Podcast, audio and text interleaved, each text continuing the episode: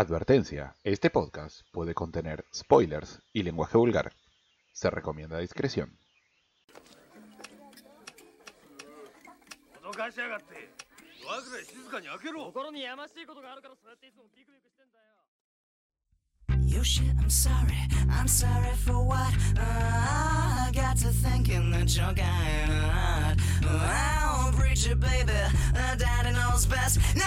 to give it to me, flashes.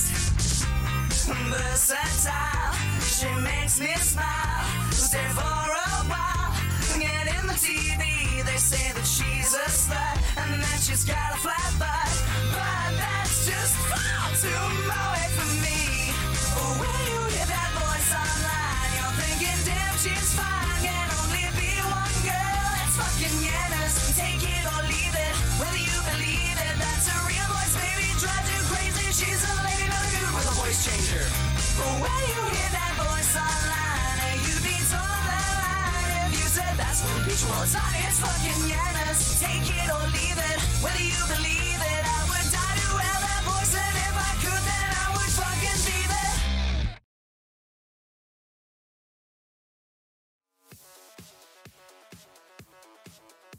Bienvenidos a Ado Fractal, el podcast que te propone bajarte del tren del hype para repasar esos animes de los que ya nadie habla. Mi nombre es Demo y me acompañan como siempre esta noche la Gairu bronceada y sensual, el señor KMKZ Art.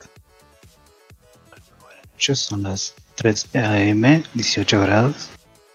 Uh, intimidades. Y la Vanessa, la Vanessa confiable y seductora de este podcast, el señor Ubojo.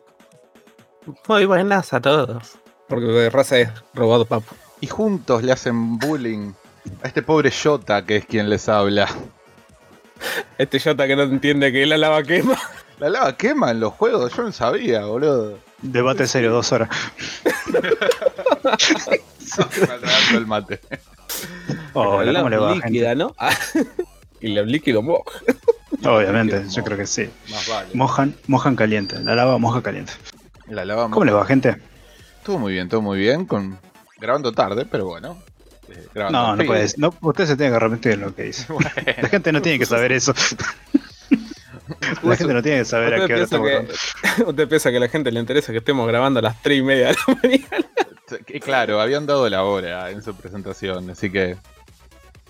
eh, Nunca fue, nunca fue canónica esa hora. nunca Esa fue. hora. no, Fue relleno. Es una hora de relleno. es horario UTC igual, así que tranqui.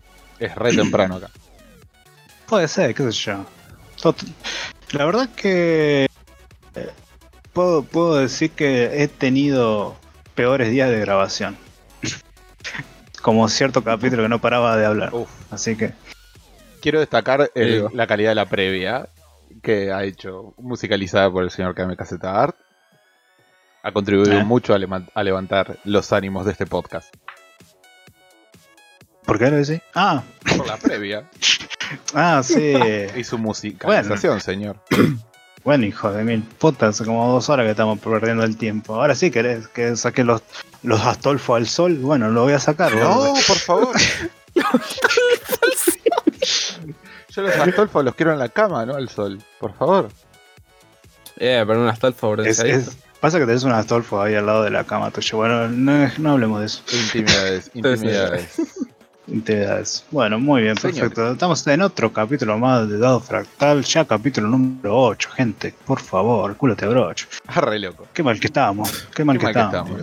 Qué mal que estamos. Sobre Ah. todo la gente que, que, que escucha y nos sigue y gente que nos recomienda también, qué mal que está.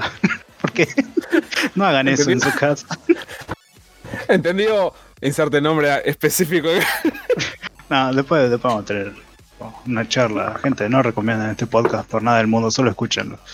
Es como ese programa de Oh. para tacheros. O, o recomi- perdón, o recomiéndenlo para quedar mal con alguien. Mm, eso es perfecto. Eso, Sí. eso sería un arma de doble filo. Ajá. Si, si odias a alguien y le decís, toma, te doy esta, y empieza a escuchar y dice, no, estos chabones dicen que cualquier cosa es mejor que Evangelion. Así que bueno, es, eso lo que me es tienen bronca. No, es, es- están hablando de mí, están hablando de mí. Bueno, Muy bien, gente. ¿Qué, qué, qué podemos decir con respecto a la presentación de hoy? bien. Eh, señores, eh, los mangas. Digitales, Sí, en papel, en español, en inglés.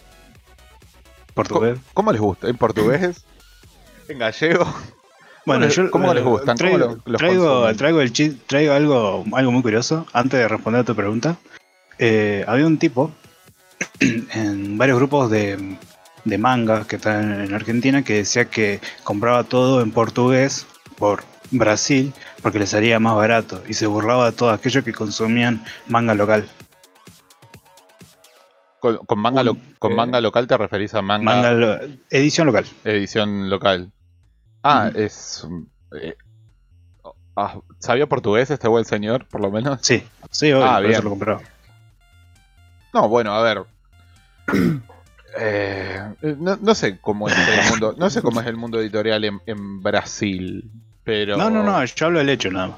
está bien, pero a, a mi criterio, traducción por traducción, si en, en portugués sale más barato y sabes portugués, por mí dale para adelante. ¿Qué querés que te Sí. diga? Lo peor de todo es que el chabón se quejaba de todo el mundo. O sea, se reía de todo lo demás que gastaban de más por una edición local. Ah, pero eh, perdoname por no saber portugués, pelotudo. Bueno, leo solo en digital. bueno yo, yo en mi caso últimamente vengo, como vengo bien eh, económicamente, pues, puedo estar mejor, pero digamos que estoy bien. Y, Presumido. y digo, bueno, me voy a dar un lujo de gastar un poco de manga. Digo, compro un par, sobre todo, más que nada, compro ciertos títulos y ciertos números muy específicos para tener de referencias y tenerlo a mano, en vez de estar buscando lo- los scans por ahí, por ciertas páginas o aplicaciones o ciertas descargas. Entonces, bueno, directamente compro, veo ese y yo uso poses, eh, líneas, tramas, sombreados. Pues así, a mí me, me recontra sirven muchísimo. Yo, ahora, ah, con respecto a tu pregunta, yo prefiero muchísimo eh, el físico. Muchísimo, muy para arriba. No solamente porque eh, los scans últimamente yo veo que no lo.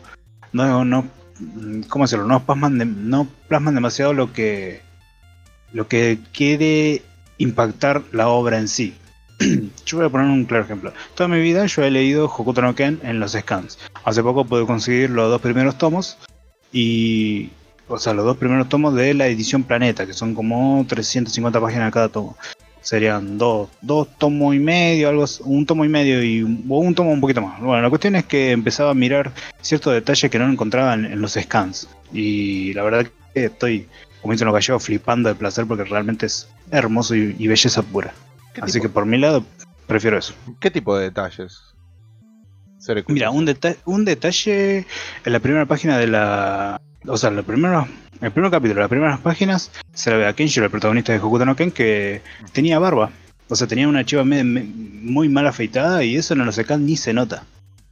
Y ahí se lo recontra notaba. O también el, los detalles de, las motos, de, tanto como los enemigos, los punk y todo eso. eh, pude ver bien cómo estaban, cómo eran los detalles. Porque en los secans se ve, uh, mirá, re trabajo. Pero vos ves en físico papel y vos decís, esto es puro garabato. Es todo boceteado. Si te acercas mucho, ves todo boceto. Después lo alejas. Ah, mirá que, mirá qué trucazo que se mandaba el concho. Pero todo muy lindo. Encima, una edición hermosa porque tiene páginas a color. eh, páginas así a lo que se coloreaba en la Shonen Jam de antes, ¿viste? Que era páginas en rojo. Ajá, Va el coloreado medio en rojo. sí, sí. Y después tiene eh, páginas literalmente a color. Con el coloreado en témpera que se usaba antes. Y es. Ah, qué belleza, belleza pura. Bueno, Eso sí, siempre y cuando la edición, la edición que española que se ven acá, eh, sea considerable a pagar por no, no solo por la traducción, sino por la calidad misma de la que da. por la calidad de la edición, te referís, ¿no? La calidad de la edición, sí. Eh, bueno, con respecto a lo que decís, yo recuerdo eh, haber buscado en algún momento de mi vida los RAWs de cierto manga que terminó recientemente de manera abrupta, abrupta y polémica.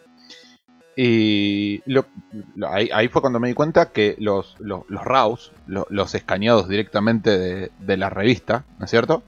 Que después los Mm. Escalation toman para traducir. Y, y, mm, los RAWs y lo que vos ves en, en cualquier manga digital es muy diferente. Quiero decir, el, el RAW, por lo menos los RAW que yo vi en ese momento, supongo que todos eran más o menos similares, eran literalmente una página escaneada. Eh, quiero decir, se, veían las... eh, se notaba que era una hoja escaneada, cosa que uno habitualmente cuando lee manga en digital no lo nota. Em, yo supongo que la falta de detalle que vos mencionas viene porque a esa página a- escaneada le aplicarán filtros y, y herramientas de Photoshop para que parezca un fondo blanco plano, ¿no es cierto? Quiero decir, y me, me parece que en el, apl- en el aplicado de esos filtros se pierden algunos detalles. Quiero, supongo que viene por ahí la mano. Claro, tener en cuenta que son scan viejos, o sea, viejos a nivel de... es- o sea, primero es una obra vieja y los scan anda, anda a saber si habrán sido en 2005, 2006 o 2008, ¿viste? Son. En cambio, hoy en día, no sé, de una obra que haya salido hace poco, por ejemplo, mm, Boku no Hero, que es una serie más actual, eh, si buscas los escaneados, no, ni siquiera hace falta, ya en el, la No, misma bueno. aplicación, eh, Manga Plus creo que se llama. Eh, Manga sí, Plus. o Manga Plus Ah, ahí- o Shueisha Plus, ahí, ahí, ahí, sí, ahí ves mejor lo- los detalles, pero yo hablo de, de obras un poco más viejas, Claro. que los escáneres estaban recontra rotos, o sea, eran puntos JPG y vos sabés que JPG te hace mierda Sí. las imágenes, por eso, o sea... Bueno, eh, E- Eso viene de la mano con que últimamente, y más ahora en la situación en, en- en la que está el, el mundo, eh, mucho manga se está empezando a publicar, mucho manga se está publicando, no empezando. Mucho manga se publica directamente digitalmente. En plataformas como esta, eh, Shueisha Manga Plus o, o Crunchy Manga, ¿no es cierto? Eh, para los, los usuarios de Crunchy De- Plus tienen... el crunchy manga está re crunch. eh, está muy crocante No sé cómo se Crunchy llama. Manga. Sé que Nunca en la vida Crunchy- lo toqué y no quiero ni arriesgarme a Lo que tocar. pasa, Está muy crocante, güey. Lo que pasa es que hasta donde sé eh, es solamente para los usuarios de Crunchy Premium. Yo cuando pagaba el Premium de Crunchy leía este manga que terminó hace poco y de manera bruta, que no quiero mencionar. nomás, ¿eh? Eh, lo leía um, digital de ahí, ¿Qué no obra? importa. La mencioné en el capítulo pasado y no me quiero hacer mala sangre, no lo quiero recordar de nuevo. Lo leía ¿Pero ¿Cómo se llama? Quiero saber cómo se llama. Domestic Nakanoyo. Ah, Eh, el- la obra de ahora, ¿no? Sí. La que se está animando ahora. No, ya se animó el año pasado. Eh, Vives en el pasado, KM. Sí. ¿A dónde iba? Bueno, por ejemplo, y la, la publicación era semanal, el mismo día que salía en la revista salía en cosa, en Crunchy, lo cual estaba buenísimo. Ah, Eh, la- el, esta, el Shueisha Manga Plus es igual, con la diferencia que Shueisha Manga Plus te permite ver gratuitamente los primeros cinco capítulos y los últimos cinco capítulos. Sí. De manera completamente gratuita. Después si pagás los podés ver, leer todos, ¿no? Lo cual está re bueno. Sí, porque si estás al día es como Claro. que esperas. Y listo. Ahora si recién empezás, bueno, paga- pagar la plata. Ojo.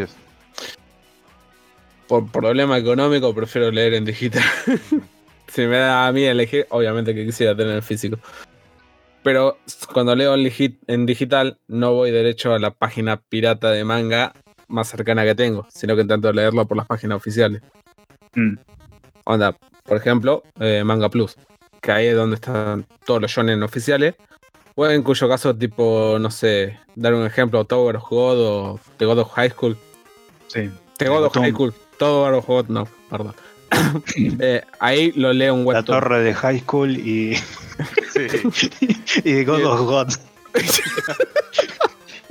Sí, bueno, por eso, eh, intento leerlos por las- los sitios oficiales y si hay un mangaka que, no sé, está empezando con Pixip, ponele, intento verlo ahí aunque esté en todo en japonés. Muy complicado, pero lo intento. Sí, Sí. sí, sí. Sí, Eh, Sí, igual eh, un poco de un poco de platita que nos lleve a Manga Plus, por favor, ya te, ya te hicimos una linda propaganda. Sí. ¿Demo? Sí, aunque no, aunque no pagues un, un peso y lo veas gratis, siempre está bueno, aunque sea generarle tráfico a los, a los artistas, sí, sí. Está bien, está perfecto. Mm. Bueno, el- con, con obras así, o sea, hoy en día hay un montón de plataformas porque eh, tanto en la industria más independiente, como acaba de nombrar Aruojo, que. También tenés estas esta plataforma como Webtoon, eh, Tapastic, también eh, Medivan tiene su lado manga, a la que pueden subir cualquiera, lo puede, puede subir alguien que no sabe nada de historieta, que lo hace porque está al pedo y es chiquito, o sea, chico, me refiero joven, y lo hace, lo sube, y lo hace porque quiere y no le importa nada las críticas y obviamente va a haber gente que le dice sí, seguí para adelante, tenés talento, toda la onda y está bien. Después tenés otros dibujantes que hacen cosas alucinantes y nadie le da bola. Después tenés otros dibujantes que hacen cosas un poco más turbias y ya lo funean en Twitter. Próximamente yo. Sí. Eso lo vamos a ver. y pero, o sea, más allá de lo que es eh, manga, o sea, viniendo de Japón, tenés un- varias plataformas que te, te dan un poco de, de mangas de otros países, como el manga argentino, el manga francés, el manga italiano, el manga americano y, y entre otras cosas. Ujú. Sí, mayormente de esos tipos, eh, onda internacional para decir- decirlo, no específicamente Japón. Un montón de mangas o cómics o lo que sea, lo he estado leyendo por Twitter. Mira, Sigo, sigo a los creadores y ponerle que por día suben una página. Y cuando te querás dar cuenta, a la semana ya tenés un capítulo leído.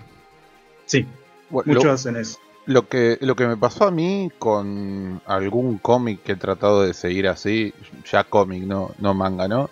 Había Sí. uno que me gustaba mucho, estaba re lindo, se llamaba creo que Witchy, una cosa así. Eh, mi, mi problema era que, o sea, el, el- el cómic estaba re lindo, re bien. Eh, el problema era que, obviamente, el, el artista subía una página a ponerle por semana. Y Ah. era, estaba demasiado espaciado como para poder seguirlo. Al menos para mí. De- debería ver si, si salió. Si publicó. Si salió impreso en, en al- en algún lado. O si. El creador No. o debería tratar de retomarlo ahora ya. Porque esto de Witchy que te digo fue hace un par de años atrás. La terminé dejando por eso. Porque la frecuencia no. No, me- no, no la podía seguir. Capaz que ahora ya terminó y lo puedo leer todo de un tirón. Mira, me hicieron acordar de eso. Estaba re lindo esa historia. Sí, no, mayormente los que sigo por Twitter o Instagram o de eso, lo que sería como un, un tomo, entre comillas, lo que sea un capítulo, eh, no dura más de dos o tres páginas, o sea que, Claro. o sea que no, no es tan necesariamente tan atento. Si te salteaste un día, escroleas un toque para abajo y ya lo estás leyendo. Y de última, sé que lo puedes encontrar por cosas, por páginas no oficiales. Que Obvio. eso es algo bueno. Sí, sí. Yo, yo por mi parte, eh, casi todo lo que leo lo leo en digital. Eh, más, Sí, que, igual. más que nada por un, por un tema de, comodidad, ¿no es cierto? Hay aplicaciones para Android que scrapean todos los sitios donde... etcétera. eh, y los puedo tener todo ahí sincronizado y, toda la bola. Pero eh, tengo también el fetiche de lo físico. Eh, no, no compro en físico todo lo que leo, pero sí las cosas que leo y que me gustan, aunque después no, las vaya a leer en papel, eh, las compro físicas. Eh, por ejemplo, bueno, no, lo- no la terminé porque crisis, pero había arrancado a comprar Nisekoi en papel y nunca lo leí. Yo Nisekoi ya lo leí, lo leí entero, pero quería, me gustó mucho, quería tener el manga en papel, entonces agarré y lo empecé a comprar. Tengo hasta el tomo 8, me faltan como 20. Pero bueno, Ah, ¿es largo? es largo, sí, sí. Pero bueno, en algún momento, en algún momento sé, voy a retomar la colección y, y la voy a tratar de terminar. Tengo ¿Y qué tan exigentes son con las ediciones? Bien, eh, me gusta. En algún momento tuvimos una discusión, no me acuerdo si era con Tikabun o, o con quién, sobre cómo las, eh, cómo las ediciones nacionales se encarecían por querer ponerle, eh, ¿cómo se llama? La tapa que, esta tapa que envuelve a la tapa propiamente. Sobrecubierta. O sea, ahí está, gracias, sobrecubierta, qué sé yo. Me gusta que las ediciones sean lindas, o sea, y si el manga me gusta mucho, no puedo comprar una edición pedorra, por ejemplo. Por ejemplo, el ejemplo clarísimo y el que siempre nombro con- cuando nombro esto es la versión que sacó OVNI de Ghost in the Shell. Sí. A mí Ghost in the Shell me gusta mucho. Y la edición que sacó OVNI, no, no, me, no me gusta. Eh, es una edición chiquita, es una edición tapa blanda, en un solo tomo. Eh, Está bien, el manga es un solo tomo, ¿no? Pero cuando me acuerdo cuando salió, yo ya había encargado la versión que tengo de Ghost in the Shell, que es la edición de eh, es la edición de Kodansha Comics, que es grande, tapadura y toda la bola. Y cuando la vi en la librería fue como, ah, menos mal que ya encargué la otra porque era muy, perdón, era muy fea. O No, sea, a para no revolearle el libro de vuelta Claro, ¿me entendés? a la A- a editorial. mí me gusta que las ediciones sean lindas, me gusta que tenga sobrecubierta. Por ejemplo, ponele. Eh, porque aparte se parece más al manga posta que se- eh, japonés, quiero decir. Yo- Yo Sí. tengo la suerte de tener eh, varios tomos de manga japonés. Sí. Y creo que ninguno, no hay uno que no tenga sobrecubierta, me parece. Ahora Creo que los Doujishin nada más no tienen sobrecubierta. Después el resto todos tienen sobrecubierta. Y cuando vos le sacás la sobrecubierta sobre el libro impreso están esa... es- eh, hay otros dibujos, viste, qué Unos extras, sí. están los extras. A mí me gusta eso. Me gusta que las ediciones argentinas se esfuercen por imitar la, la edición original. Claro. Y después. Yo en mi caso, yo en mi caso durante mucho tiempo, de muchos años, eh, siempre he comprado mangas eh, a, a Ibrea, eh, en la que salían nada, comparado con, con otras eh, publicaciones, o sea, sobre todo que traían cosas de España y de México. Eh, Ibrea siempre salía dos mangos. Es más, había gente que se sobresejían muchísimo sobre el contenido de o la edición misma del, de, de los mangas con lo poco que estaban pagando. Hoy en día están alcanzando una calidad bastante óptima en cuestión de papel, tapa, eh, sobrecubiertas, todo eso. Más allá de la traducción, que hay gente que le gusta o no, eso es discusión para otro día.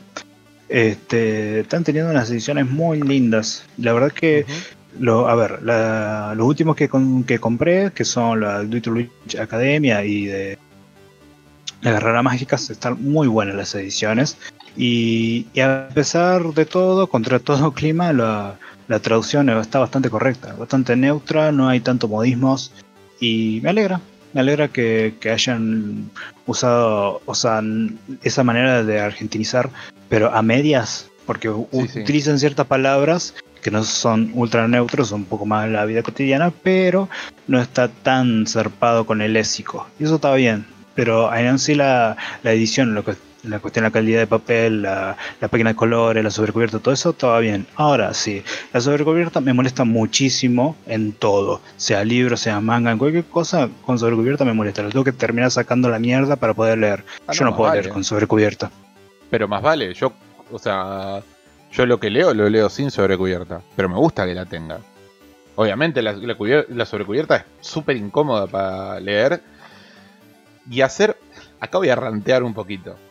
Hay gente, hay gente que usa la solapa de la cubrecubierta para marcar a dónde va, a, dónde se queda, como si fuese un marcador.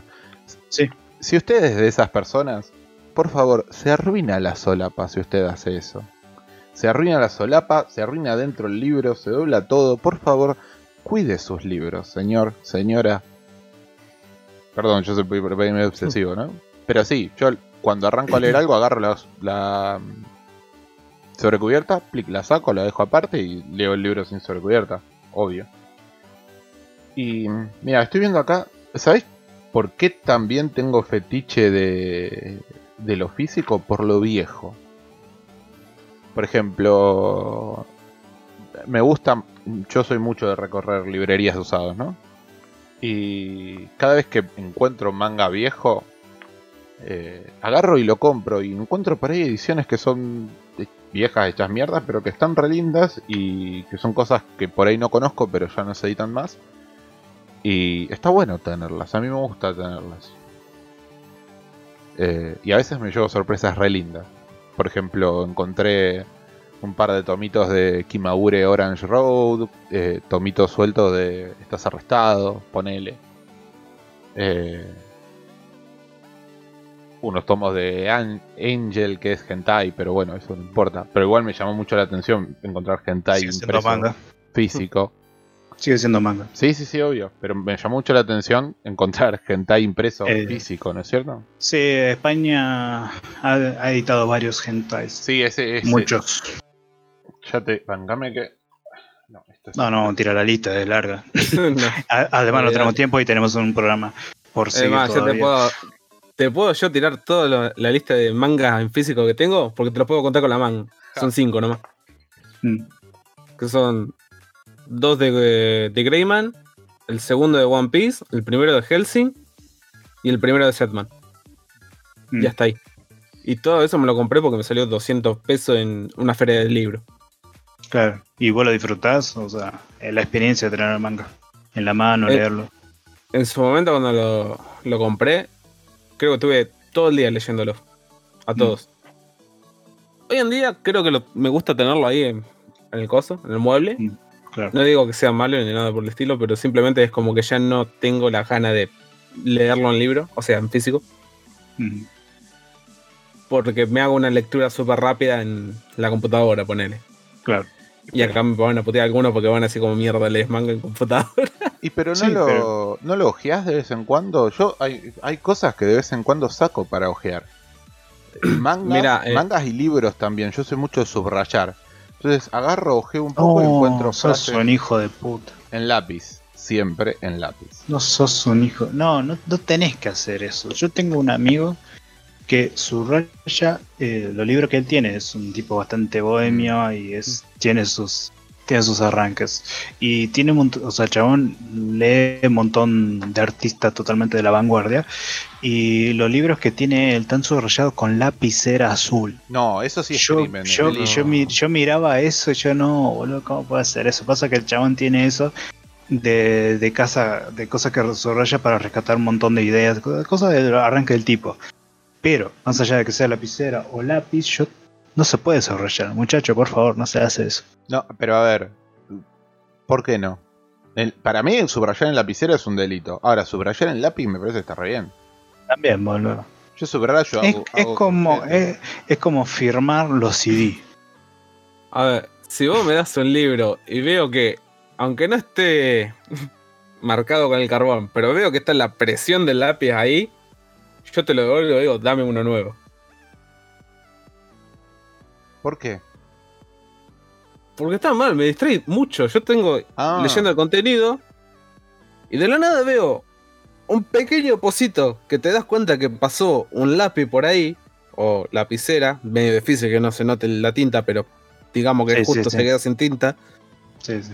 Y digo, a este libro le hicieron algo. No sé qué, pero algo lo hicieron. Yo voy y agarro uno nuevo.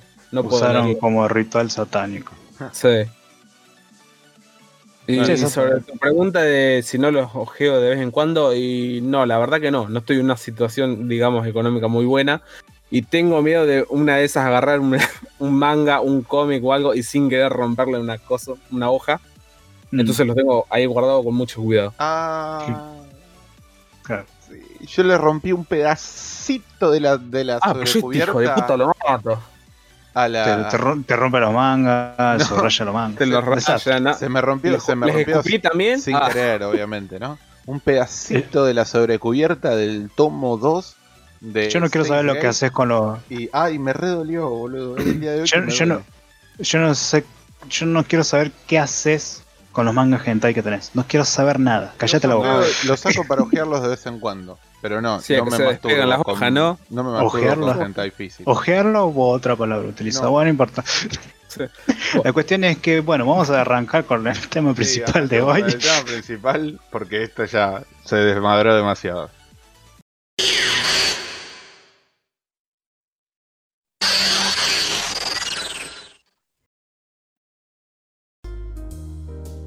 Araba chikuyo. Tabira, Aida, Sufune wa Uchu Uchu Senkau Yamato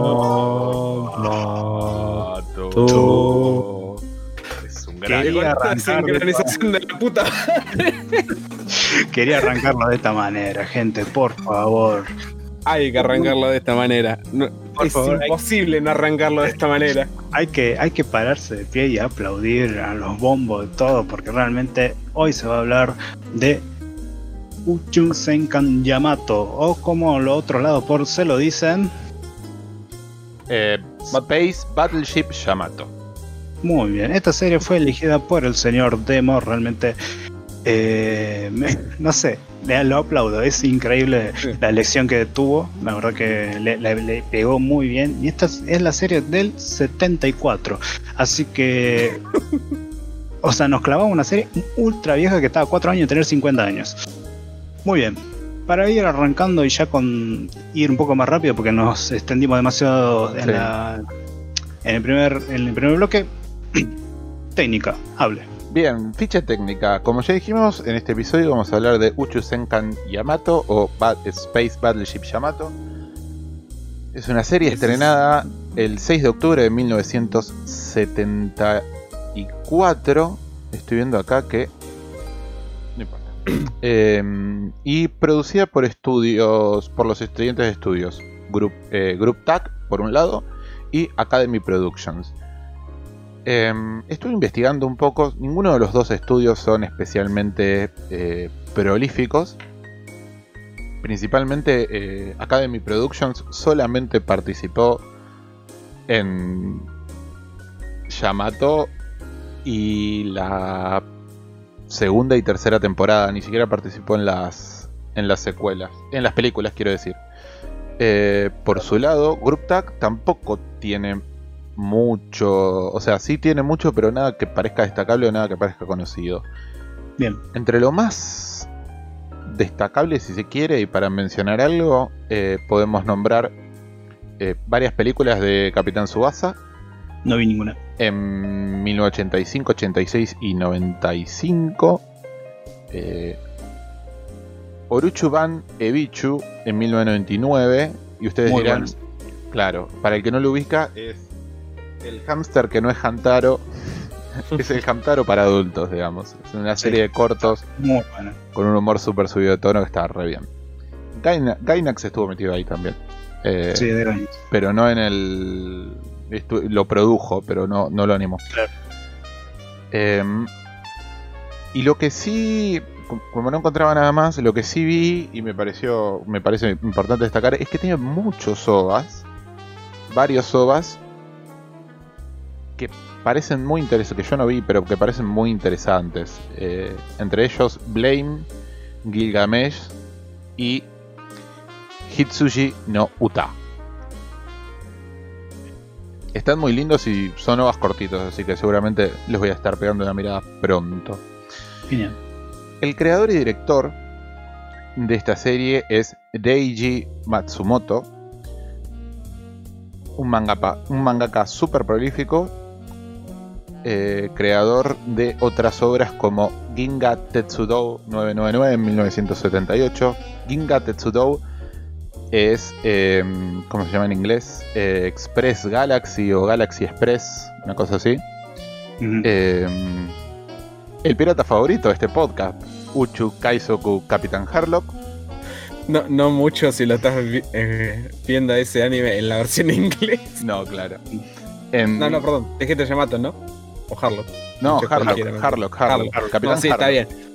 Capitán Harlock en inglés. mm, Busquen cortos en, en YouTube, se van a cagar un, ra- un rato de risa de lo machista xenófobo que era el Ah, doblaje. sí.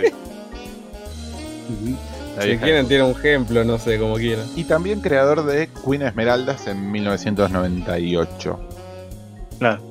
Lo- los mangas y los animes de Matsumoto son mu- muy característicos por el diseño de personajes que tienen. Y, Sí. por, y por lo que estuve leyendo de su biografía, es un flaco que durante los primeros años de su carrera se dedicó a hacer manga yoyo contra su voluntad. Yo supongo que viene por ahí la mano. Claro. Eh, Manga Yoyo. manga yoyo. Yojo. Yojo. Ah, Jojo. Yoyo. Sí, estás hablando de una persona que dice, eh, en vez de ser Jojo Bizarro, dice Jojos Bizarros, así que ten en cuenta eso. Oh, perdón. Bueno, me también, yo decía, también Venía la Yamato con el stand atrás como rotísima. ratísima la nave. Obviamente te olvidaste de que, bueno, ya habías nombrado que Reggie Matsumoto hizo el Interstellar. No, no lo nombré. Interstellar. Eh, Interstellar, la película de Daft Punk. Ah, mirá, no lo sabía. Claro, tiene todo el sentido del mundo. Los diseños son súper parecidos. No, no, no lo hizo Reggie Matsumoto, lo hizo el chino de la esquina. Que Bueno, bien dibuja el chino. Qué bien dibuja el chino. tráigame un chino. Bien. Eh, no, no hay mucha gente acreditada acá. Bien, sigo. eh, la música estuvo a cargo de Hiroshi Minagawa, un artista que, por lo que pude encontrar, solamente compuso la banda de sonido de Yamato, sus secuelas, sus películas y alguna que otra obrita más eh, súper no destacable, súper olvidable. Mm, Eh, y lo que sí me interesaba destacar, eh, que es algo que habitualmente no hacemos acá, pero bueno, es que los storyboards de Yamato estuvieron a cargo de Yoshisaku Yasuhiko, director de Crasher Show, director, eh, perdón, diseñador de personajes de Gundam, el Gundam original, el del 79 mm. y creador de Gundam Origin, en, que es el- la precuela de 2019. Eh, el. Otro que estuvo a cargo de los storyboards fue Noburo, Noburu Ishiguro, perdón, Sí. que es el director de dos clásicos de las space operas. eh, los, héroes, eh, los héroes de la leyenda galáctica, Giga Eiyu Densetsu, y Super Dimensional Fortress Makuros. Eh, que es, es, es precioso. Y como dato curioso, para cerrar ya esta técnica, eh, el episodio, el storyboard del episodio 4 estuvo hecho por eh, Yoshiyuki Tomino, mejor conocido por ser el creador de Gundam, de, el creador de Gundam, ¿no? Del Gundam del 79. Claro. Digo todo esto porque es interesante la, la relación. O sea, es interesante que personas que después terminaron participando en proyectos tan icónicos como Gigaeyu, Densetsu, Macros o Gundam eh, hayan participado en en Nadeshiko. En Nadeshiko. ¡Ay, Dios! En Yamato. Yamato. Creo Eh, que los años no hay mucha diferencia. Sí, sí, sí. Claro, Eh, o no sea, está bien, sí. Me parece a mí Ay, que- perdón. ah, una joyita, un, un detallito mínimo, mínimo, pero que me interesa mencionarlo porque esto es súper personal, ¿no? Pero eh, Eiichi Yamamoto hizo los guiones de varios de, de varios capítulos. Eiichi Yamamoto, para quien no recuerde, es el eh, creador y director de Kanashimi no Veladona, esa hermosa película. Mm. Y ahora sí cerré. Muy bien, perfecto. O sea, lo que yo iba a decir que me parece fantástico que hayamos visto Yamato. Sea, ahora porque eso nos da eh, los abanicos de, lo que va a salir. Porque fue como, no sé, eh, se eh, Yamato es los Beatles, se separaron y, y cada uno hizo la suya, ¿viste? Y, es, y está bien porque haber arrancado con esta serie y después arrancar con, no sé, en un futuro, si toca ver Gondos, Macros o, o esta serie que estás viendo, señor Demo, que no me acuerdo ahora. La leyenda de los héroes galácticos. Muy bien, perfecto. Este, por ahí decimos, Buen bueno, año para ahí- eso. Sí, muy largo. Este, Esa no creo digo, que- bueno, la, la- la influencia que han tenido, o sea, supieron agarrar cosas de esta serie y reformularla para cada uno, porque se nota que tiene un poco de todo. O sea, se nota que si ves Yamato y ya consumiste lo anterior, decís, sí, obviamente, de acá vienen. Obviamente, es así de una. Bueno, muy bien. Este Yamato realmente me sorprendió. Es una serie cortísima de 26 capítulos, para pesar de que es del 74, porque en- teniendo en cuenta que en el 72 salió Devilman, Massinger, obras de Gonagai, que a pesar de que son ediciones de dos tomos, suelen tener capítulos de series, son series de 50 capítulos, o sea, son largos. Eh, lo extendieron, estiraron el chicle a la mano poder. Acá me sorprendió. No sé si ese habrá sido una, un anime original. Sí, es una Oh. obra original. Muy bien, tienen todo el sentido entonces. La- para que sea así, tan comprimida y que todos los capítulos sean muy importantes. Para mí, al ver estos 26 capítulos, siempre fueron importantes y nunca es necesario saltar al otro, porque no hay un capítulo que, que está al pedo. Los capítulos que vos lo podés tomar que están al pedo son ultra cruciales porque hacen un descanso a un montón de cosas que pasan para eh, descomprimir, pero no es la manera de descomprimir de, bueno, nos rimos un rato, no. Es descomprimir y deprimite. Y es deprimite. Nunca es salva- bajón que hubo ese Sí. capítulo, boludo. O sea, no, hay varios, hay varios. Hay O sea, varios. No, no, hay- pero el primero estoy hablando yo. ah, sí, El obviamente. primer descanso lo sentís, pero lo sentís Sí. mal. Sí. Y ya los otros, bueno, que venga el golpe. Era, Sí. era una cosa así. Y la primero, aprieto un poco los dientes. Claro.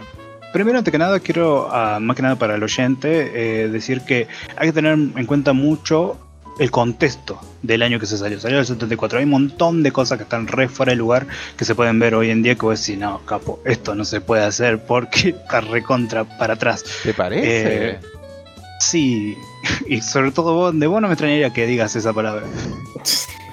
Pero No. ah, re- realmente yo la sentí bastante incómoda ciertas cosas, como diciendo, y me parece cerrar nota que el 74 y hoy en día también es imposible. Por eso yo al final voy a dar un veredito con respecto a eso. ¿Ustedes qué les pareció estos 26 capítulos de, de hermosura? De nada de psico. Pues la verdad me parece tremenda mierda. Ah. Re picante estaba el tipo. La verdad me gustó. Pero si lo tengo que decir de una forma sería no la vería de vuelta. Mm, Me dejó una muy buena impresión y no quiero que por factores externos más adelante me cambie la opinión. No sé.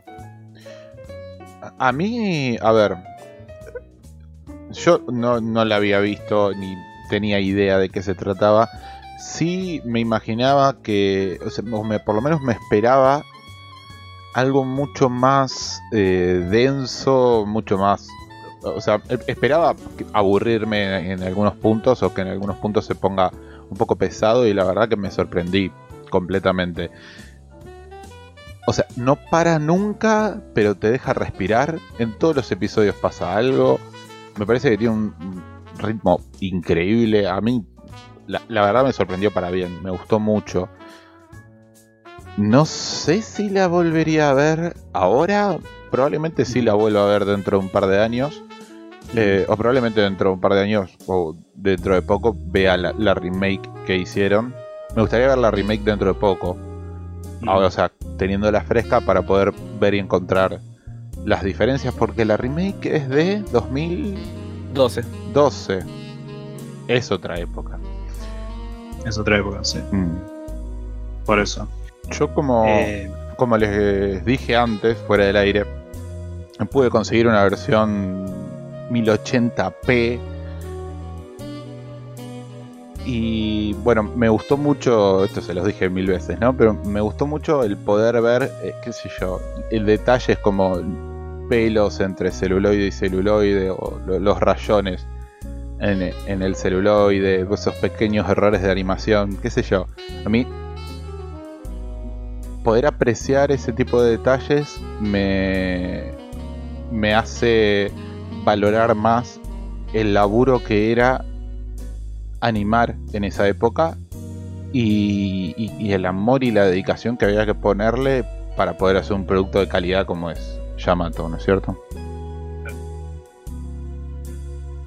Sí, lo que, una de las cosas esas de cómo estaban hechos, que se nota que está recontra, parece más independiente de lo independiente, ¿viste? Algo muy o recontra amateur, muy algo que eran cinco locos, empezaron a hacer dibujo y empezaron a hacer.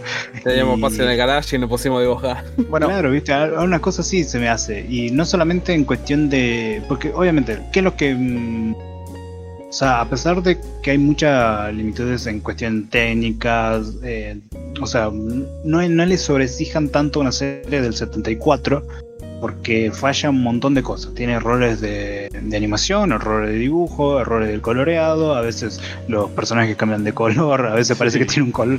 Hay un, hay un personaje que el, el enemigo cambia de color de piel, de pelo cada, cada rato, o sea, hay errores asquerosos, pero no les sobreexijan eso porque han de saber cómo habrán estado en ese tiempo.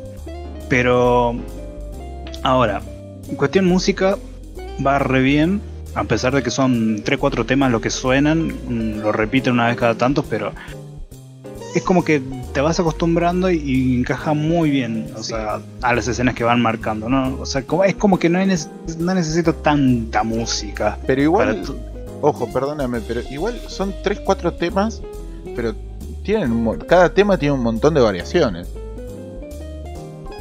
Eh, y eso la hace mucho más llevadera. Qué sé yo, para la, la música es preciosa, perdón, te interrumpí. No, está, está perfecto. O sea, eh, los dos no, es- eh, no nos parece mal la música. Digo que son pocas, pero no, no necesita tanta tampoco, porque sabe cómo utilizarla, cómo ejecutarla para diferentes escenas, y eso lo hace recontra variado. Después, este, sonidos de explosiones, de rayos, eh, de naves, todo eso es increíble. A mí me encantó Sí. todo, todos los sonidos, eso me pareció loquísimo.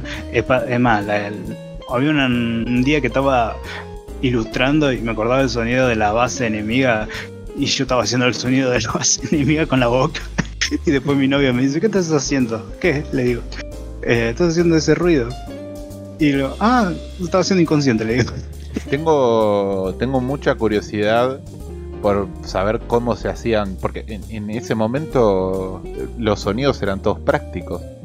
Te quiero saber cómo hacían esos, ese piu, piu,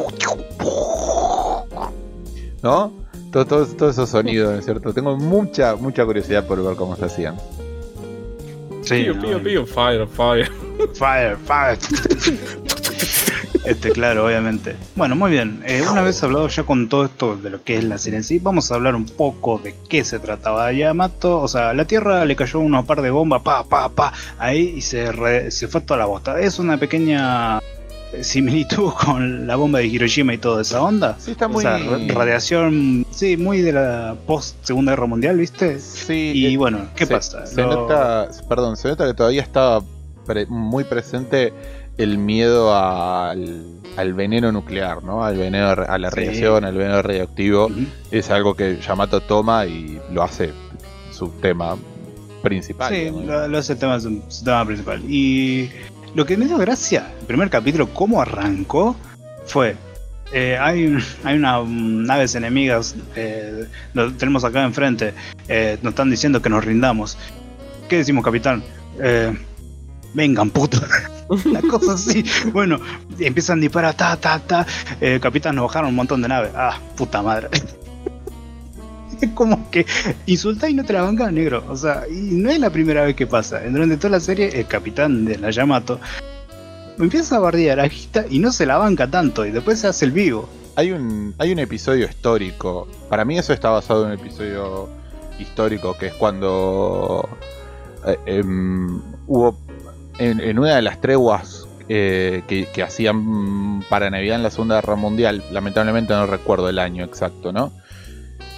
Em, los alemanes le mandaron una carta a, a Eisenhower exigiéndole la rendición y a Eisenhower les contestó Yikes, creo que era en inglés, que básicamente significa esta nos rendimos. Una cosa así fue. Eh, me hizo acordar mucho a eso que pasó realmente, ¿no? Claro. Pero sí, Okita, que es el capitán, Avatar. Avatar, capo. Qué, qué oquita. Avatar.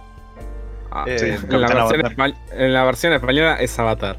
Sí, eh, em, yo me animo a decirle global, ¿no? Se nota que. o sea, yo lo, lo veía y no podía pa- parar de pensar en el almirante global. Em, sí, se la da de grosso, y, el- pero igual me parece un gran personaje. Todo, todo, todo el, el desarrollo que tiene durante la serie me parece genial. Me parece que y cierra por todos lados. ¿No? O- o- Mira, en cuestión, en cuestión de personajes, o sea, es el año 74, o sea, no, no había mucho, o sea, no estaba muy eso de profundizar personajes, valorarlo demasiado, cosas así por el sentido. Eh, Pero lo- eh, eh. Pero te hicieron un re personaje con el robot en una parte. sí, sí, sí. Analyzer. Eh, no, horrible. Eh, ¿No te Eh, gustó el eh. capítulo dedicado a Analyzer? Ah, pues, para, vamos a ordenar, vamos a ordenar un poco, no, no, no nos vayamos. O sea, no había tanto para desarrollar personajes. O sea, lo único que, se- que había era eh, mostrarlos lo que hacían los personajes, cómo reaccionaban esto, eh, cómo encariñarte con los personajes a través de las cosas que ellos hacían. Eso es lo que yo veía mucho. Y, y entre todos los personajes que hay, el que más me cayó bien fue el, el muchacho que estaba al lado del protagonista. Shima. Shima. Shima. Bueno, eh, era más me- sí, era de verdad. eh, Era más metódico, pensaba estrategias, alucinaba un par de cosas, pero es como que a la larga lo terminaba acertando con las cosas que decía, o sea, era muy cuidadoso y si lo provocaban sí, se iba un poco, viste, Ramos siempre era un poco un chabón de pocas pulgas. El protagonista es un asco. O sea, es el peor personaje que he visto, el peor protagonista. O sea, es inmaduro, es provocativo, no se la banca, eh, quiere quedar bien, le queda para el orto. No sé, no, Es no puro, me convencía puro para nada. es puro corazón y puro eh, impulso, digamos. O sea, yo lo describiría así, es puro puro corazón y poca cabeza, digamos. Pero ni siquiera es me- puro corazón, es re lento, boludo, para entender las cosas Sí, también. pero a mí, a mí me hacía mucho ruido esto de. de por ejemplo, cuando destruyen la, la, la base de Plutón, bueno, está bien, tiene sentido, porque desde la base de Plutón es que tiraban los meteoritos bomba hacia la Tierra, ¿no? Pero después aparece cuando llegan a este planeta que estaba justo en el, en- a mitad de camino y dice, no, pero acá los, ayúdenme con los nombres, Gla... Glamisus era el planeta, no me acuerdo. Eh, ¿Qué había en ese planeta? claro, eh, no, el- la raza de los enemigos, quiero decir. Eh, Ah, están, mataron a los mastodontes, no eran mastodontes, pero permíteseme la, pa- la- la palabra. Mataron a los mastodontes y, y acá todas las razas, eh, ¿cómo es que dice? Eh, no originarias, eh, aborígenes tienen derecho a, a vivir libremente en su planeta sin que nadie los esclavice, así que vamos a destruir esta base también. Generando un conflicto que es completamente innecesario, ¿no? O sea, es qué sé yo, es un personaje... ah, no sé, a mí tampoco me terminó de cerrar. O sea, lo entiendo en el contexto. Es un personaje de puro corazón, pero... Sí, es, es un protagonista flojo. Es cierto. y es bastante forro también. O sea, no, no solamente en las cosas que, que está errado, en, mon- en cosas que dice y no le quiere dar la razón a nadie, y por más que esté el chabón mal, no le va a decir a nadie. Y es más, hay un momento donde la mina dice, está rezando por una estrella que ves, y el tipo dice, ¿Qué le- ¿a qué le rezas? A una estrella, a algo que está hecho de tales materias. Eso es poco científico. Ah, ustedes las mujeres, dice. Sí, pero para, hijo de puta. Y después, bueno, la mina dice, bueno, es un secreto. Ah, pero decímelo, decir, redenso el tipo, no, infumable. Déjame de nada. eh, El deseo de que regresemos todos a no. Bueno, entonces que re- encontremos las mierdas X cosas. No. Bueno, entonces callate, flaco. Pero no cerraba el orto. No, era, es, es durísimo, boludo. Es durísimo con la imagen que está poniendo ahora Demo. Sí. es, algo que da. Esta imagen está doblemente dura porque yo la tengo de cosas. y es increíble. Bueno, más allá de eso, también tenemos un personaje, personajes de comedia, que, o sea, utilizado para ese contexto, que son el, el médico, Sí. que hasta ah, creo que a la mitad de la serie no tenía nada, hasta después tuvo un poco más de importancia. Sado, Y, y después, bueno, el robot. Analyzer. IQ90 era. Arturito le dice. Eh, Me, Eh, gustó, bueno. me- me gustó mucho el diseño de el robot. Se nota que, o sea, es tan de, de principios de la ciencia ficción, de la ciencia ficción super clásica. Sí. Me hace acordar a, a, a Tobor. No, no sé si lo tienen. Tobor era un robot de, de una peli super viejísima. Eh, No, la verdad que no. Eh. No tengo ni idea de lo que estás hablando. No, no, es, es como. Es una mezcla entre esto y Arturito. Bien, muy No- bien. Eh, Este, Flaco, o, per- escribí o perdido, robot, o, o si el, lo encontrás. o el robot de pedi- de Perdidos en el Espacio, que, que tiene más o menos esa estructura bien. claro. eh, todo el cuerpo bien cuadrado, parece más un coinor con patas, una cosa así. Un Coinor con patas, sí, sí, sí. Y sí, más allá de eso, bueno, el personaje, ese personaje es el que hace el personaje pervertido de la serie, que obviamente yo digo, es de la época, lo entiendo, pero para mí está recontra de más porque ni siquiera es divertido lo que hace. Y hay una escena muy particular donde la mina sale con un vestido y el chabón se acerca, le levanta el vestido como si nada y para, boludo. Y Eh, pasa. Está re buena mamasa. Una cosa así, ¿viste? Sí, sí me dice, está muy linda, está muy linda, y, y aparece, le levanta el vestido sin... Pará, campeón. Bueno, a Yuki la pelotudean un montón. Yuki es la mina, ¿no? Sí. La pelotudean un Sí. montón. No va, me acuerdo, no va para nosotros. Sí, me acuerdo. Hay una escena donde hay un. La flaca viene y le sirve café a todos los que están ahí en el puente. Y hay uno de, de ahí del. eh, creo que era el equipo de navegantes. eh, Sí. Que dice: Ah, no, pero qué bueno que está este café. ¿Cómo me gustaría poder casarme con una mujer que prepare café así? Y ella se empieza a sonrojar y pone carita y todo eso. Y, y alguien le dice: Che, pero. eh, te estás, te, te estás excediendo, le dice una cosa así. Sí, este eh, le dice algo así como, perdón, dice algo así, no, pero ¿qué, qué está diciendo? Está peloteando, si este café es una mierda así, la verdad. Y sale otro, Shima creo que es, y la agarra y le dice, che, Yuki, la verdad que deberías pre- aprender a preparar café. Y dice, esto está medio intomable. Y es como, dale, chabón, pobre flaca. Está, está utilizado muy... O sea, Mm. pobre, te da un poco de lástima más allá de eso. Y... Y me da un poco de cosa que sea la única mujer entre tanta tripulación en un, en un viaje de un año.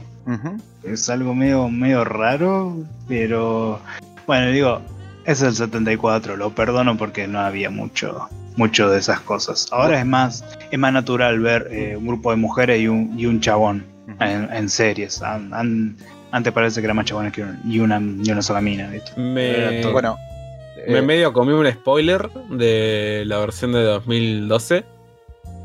Tal parece que en la versión de 2012 agregaron más mujeres. Bien. Bueno. En, el, en la versión de la que. En la versión en la, que, 74. yo- en la que yo vi Nadesico, eh, Ah. en, en el ending. Nada de chico. Nada, sí, Nadesico, dale con Nadesico, Yamato, perdón. En el, en el, en el ending, en el ending tiraban notas relacionadas a, a la producción en sí. Y mm, una de esas notas decía que si bien eh, en la tripulación del Yamato hay otras mujeres, ¿no es cierto? A partir del episodio 11 la única mujer que aparece es Yuki y que supuestamente las otras están durmiendo. Supuestamente eso es una respuesta que dieron en un panel, en una con- convención o unas cosas así. No, muy- Suena muy a un hechicero lo hizo. Sí, sí. Sue- Suena, lo, lo dejamos ahí. Si sale muy mal la misión, vamos a un planeta y empezamos a reproducirnos. Cosa que pasa en un cierto capítulo. El, sí, el, bueno, el tema del color de la piel de los enemigos también tiene una respuesta similar, digamos, porque al principio de la serie los enemigos tienen color piel y después pasan a tener color azul, ¿no es cierto? No, violeta y después azul. Ah, yo la parte de... Ah, violeta, sí, puede ser, violeta y después azul. Bueno, en- en lo que respondieron los creadores es que al principio no. O sea, que siempre tuvieron la piel azul o violeta. Pero que al principio parecía que tenían color de piel por el efecto que generaba la luz del lugar en el que estaban. Chamullo. Ah, un hechicero lo De- hizo. Men- que tengo tenía la ni barba puta fría de la idea. Decí la verdad, Japón. Japonés. Japonés. Sí, Japonés. sí, sí. Es, Nakamura Kun, decí la verdad. es medio Dios es mío. polémico. Eh, Me bastante raíz. Bastante rarísimo. Bueno, eh, ahora, la serie está sobrecargadísima de acción, sobrecargadísima de acción. Pero antes de ir con la acción, vamos con los momentos. Me quiero cortar las venas de esta serie. Tiene varias Ojo. escenas, o sea, como dije antes, como está muy sobrecargada y te pone un capítulo para descomprimir y vos decís, bueno, un capítulo de comedia, un poco de risa, viste, un poco más para aligerar un poco, no. Son capítulos ultra depres, son un golpe bajo pero mal. El- y esto arranca con el capítulo número 10. Puntualmente la, la tenemos muy a memoria porque realmente es un capítulo dedicado para que todos los tripulantes tengan 5 minutos en un videollamada para de- despedirse de un familiar. Y es... ¡Fua, boludo! Es- to- es todo un capítulo dedicado El bajón, amigo. El bajón. Es el bajón. Es un capítulo bisagra en la serie, ¿no? Para mí Eh, es, es un capítulo, o sea, un capítulo que refleja la Navidad. ¿Por qué digo esto? Ustedes saben que en la Navidad tenés, tenés una- un montón de tipos eh, de emociones mezcladas, ¿no? Tenés la gente que la pasa bien, la gente que la pasa muy mal, y, y tiene esos contrastes, ¿no? Bueno, ese capítulo tenía el contexto de, de que todo estaba festejando, viste, así, bueno, vamos a ir a la misión, todo lo que vos quieras, eh, super destrucción. Y, y al tener esa llamada diciendo, bueno, tenemos cinco minutos para hablarnos con los familiares, así levantamos el ánimo. Iban, hablaban con los familiares y salían de la cabina con los hombros al piso, viste, recontra bajoneado, y iban con la expectativa de, de onda. levantar- de levantar la moral, claro. Sí, de encontrar, de, de estar recontra bien, pero no.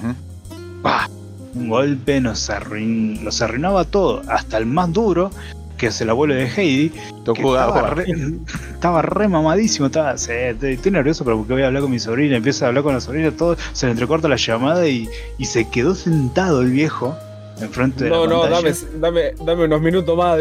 al Sí, dame- No, no podía más, boludo, no, no podía más. O sea, y, y hay un montón de personajes que vas viendo que son extras, que son parte de la tripulación, que entra, mete y, y salen re bajón. Y la serie, vos ves que todos los demás festejan y los que salen se la pasan llorando. Es una escena incomodísima, boludo. Yo no me esperaba, era, hay varios, la serie tiene varios momentos que son así de, de- de mucho bajón. Eh, lo, que, lo que sí no me lo esperaba tan pronto. Yo esperaba un episodio así, onda, como dije antes, bisagra. eh, lo esperaba por el capítulo 12, 13 y que haya llegado en el 10, ponele, me, me sorprendió un poco. Y es... Ay, boludo. Y encima todo eso entrelazado con eh, Kodai que anda mendigando amor por los pasillos porque todo el mundo está comunicándose con su familia y él no tiene con qué comunicarse porque no tiene absolutamente a, nadie, ¿no? Y el capitán, bo- el capitán Okita también, ¿no? Boquita. Eh, Boquita. El capitán Boquita. ¿No? Eh, Sí, o sea, Está- está el, capitán, el capitán Avatar y, y Kodai eran los únicos que. Mirá cómo mezclan, no, no, pero va por o sea, este, eran los únicos que no tenían para quién llamar en cosas. Entonces, el capitán Avatar, que tenía una relación con el hermano Kodai, que es el que se murió en el primer capítulo, no hay ninguna. Va, cierto que siempre hablamos con spoilers. Este, en el primer capítulo aparece en los primeros minutos donde fue el que lo mandó. Lo mandó matar, una, una manera de decirlo, ¿no? Y entonces, eh, como no tenían con quién hablar, en ese momento, che, ¿por qué no te vení? Ah, no, el viejo se lo esperaba en, la- en su habitación diciendo, Kodai, ¿por qué no vienes a mi habitación y hablamos? Kodai, ¿por qué aún no Y vienes tomamos- a mi habitación? Y, y tomamos agua de, agua de manantial. Como Agua había- de manantial. jodeme que agua de manantial en la versión. Española, sí. Ay, Sí. Qué eufemismo de agua de. Eso Eh, era, agua de dice, dice, dice, ah, cuando estaba en la tierra fui a, a un lugar cerca de, de mi casa es agua de mana- manantial. Ven y tómala conmigo. Y le sirve. Vamos Ay, con agua de manantial, papá. Dios mío, ese Isaac, bueno, pero en ese tiempo. Y lo que me gustó, eh, también eso, es, en ese capítulo súper bajón, no sé si alguien quiere aportar con ese capítulo, algo más. Porto las balas, querés, porque.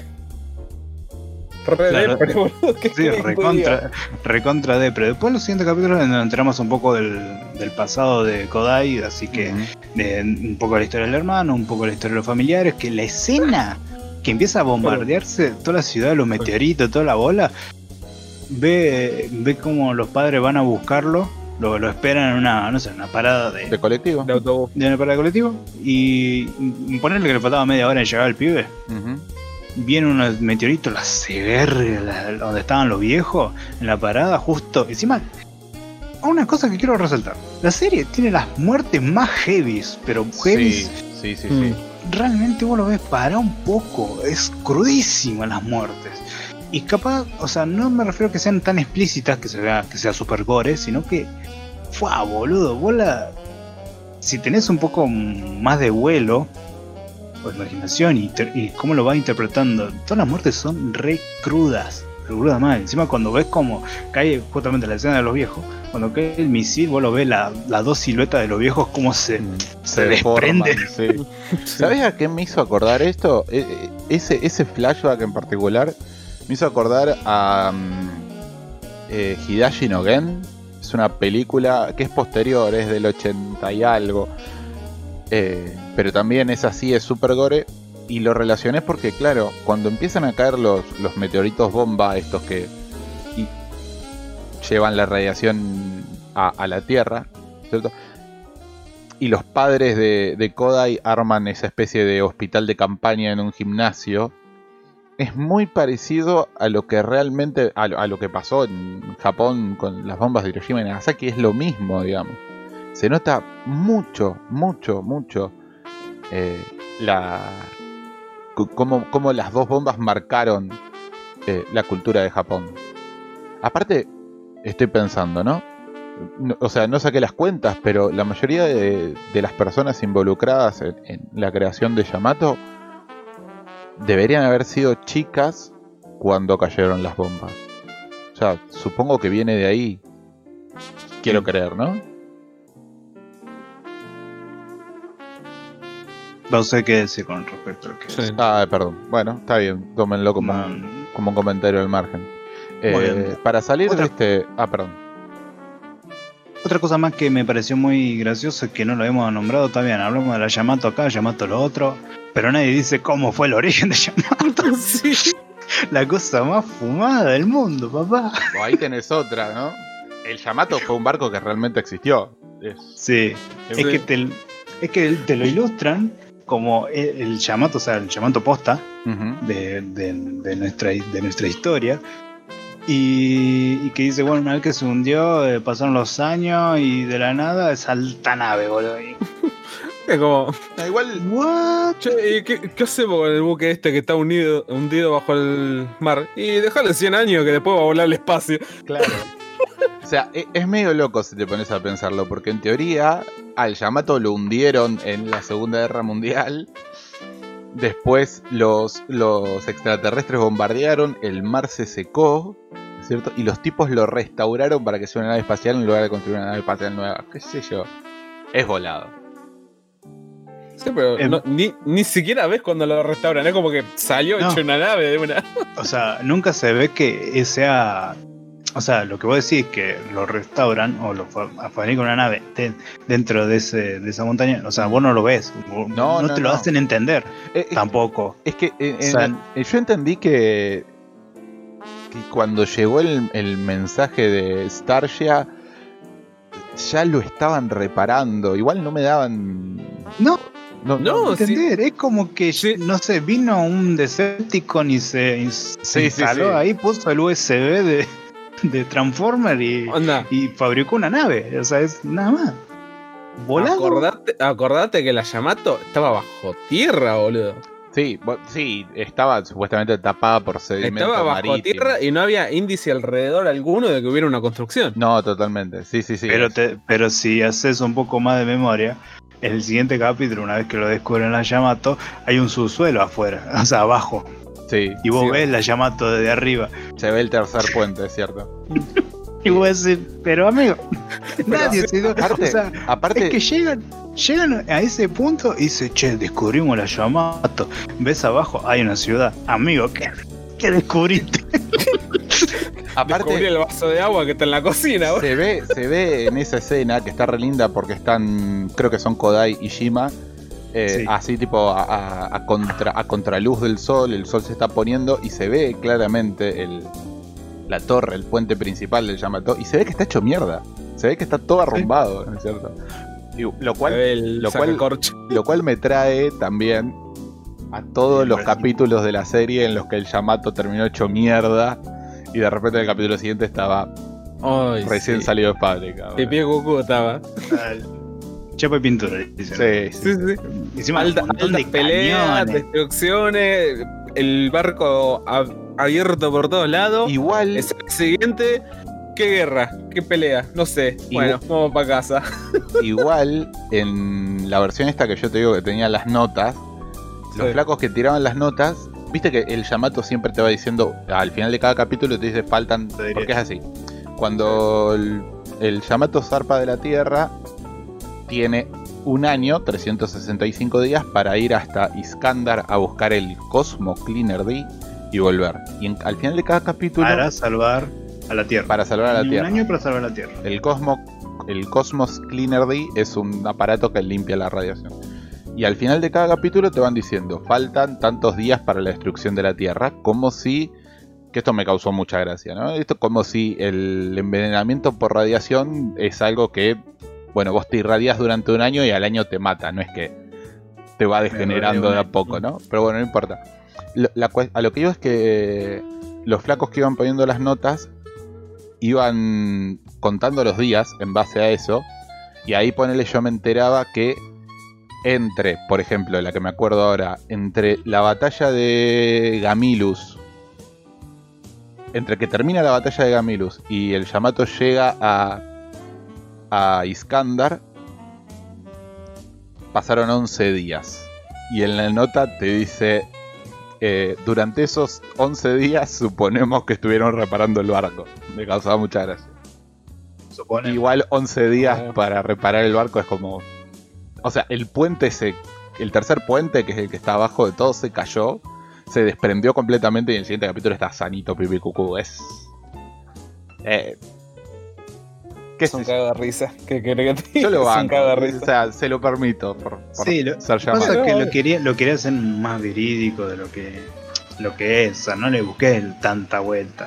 O sea, un- una cosa que me encantó, hablando de, de datos y accesorios de la nave, es una vuelta que cuando salió el, el, Yamato de la Tierra, y vos, y vos dijiste, tiene ancla, ¿para qué mierda se utiliza el Sí. ancla?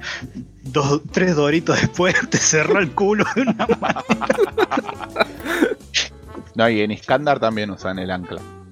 Eh, igual, tengo algo. Esto es. Esto es de, de que yo sí, soy pero un nerd. explícalo por qué. Pero explícalo por qué utilizaban el ancla, boludo. Porque, no, no, no, en Iskandar te digo. Pero a lo que voy. Hay algo que es. su- que- que- esto es súper nerdo lo que voy a decir porque yo soy súper nerdo de esas cosas, ¿no es cierto? Para frenar la atracción gravitatoria de, Plu- de Plutón hacia el Yamato, ¿no es cierto? Tiran el ancla cohete y la clavan en la luna, ¿no es cierto? Y con eso se frenan. Sí.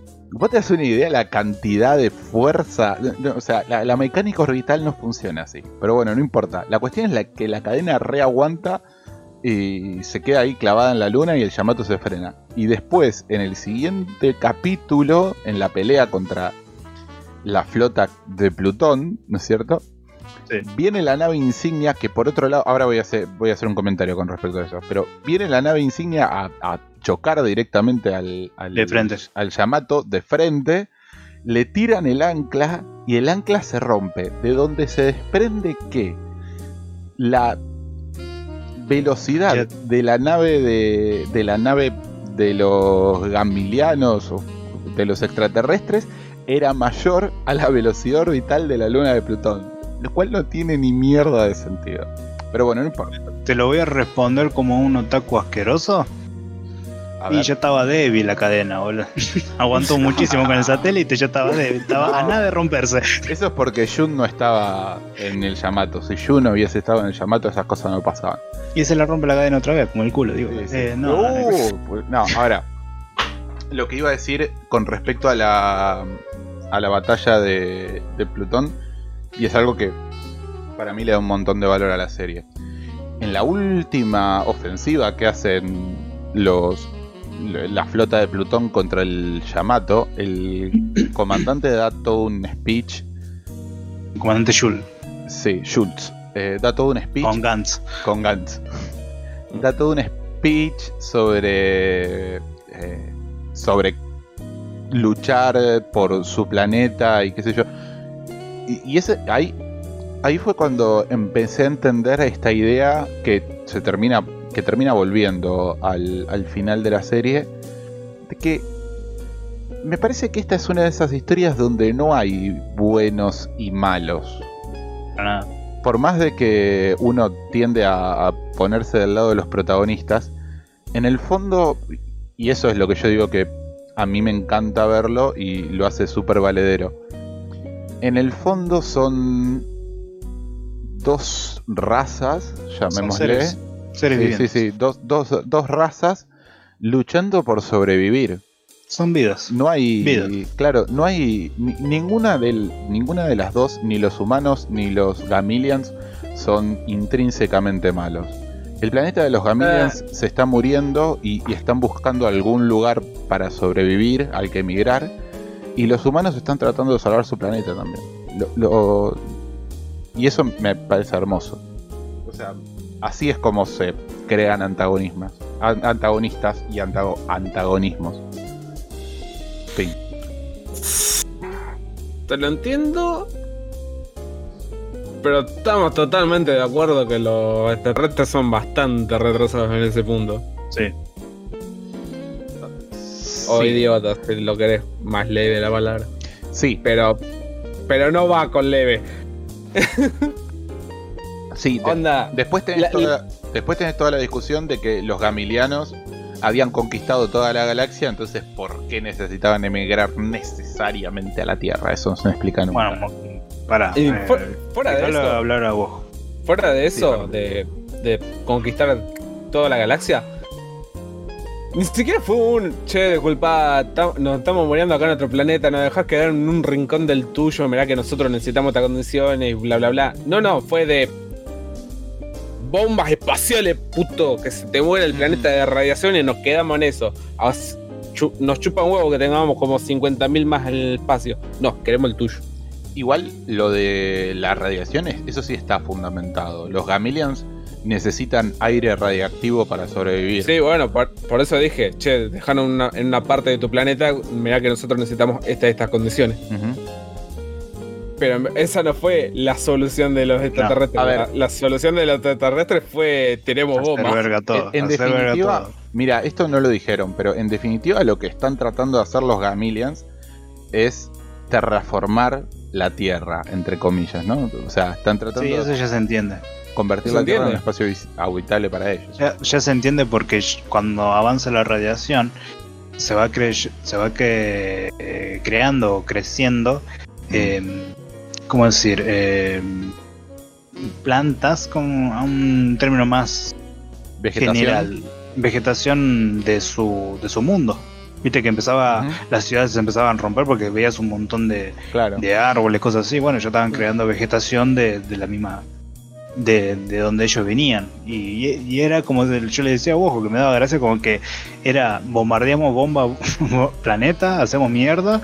Y no importa si yo no llego a conquistarlo, vos no vas a poder vivir. Yo puedo morir, pero vos vas a estar muerto, le dice. como un cap- Sí, medio sí. capricho, vos, algo más o menos parecido.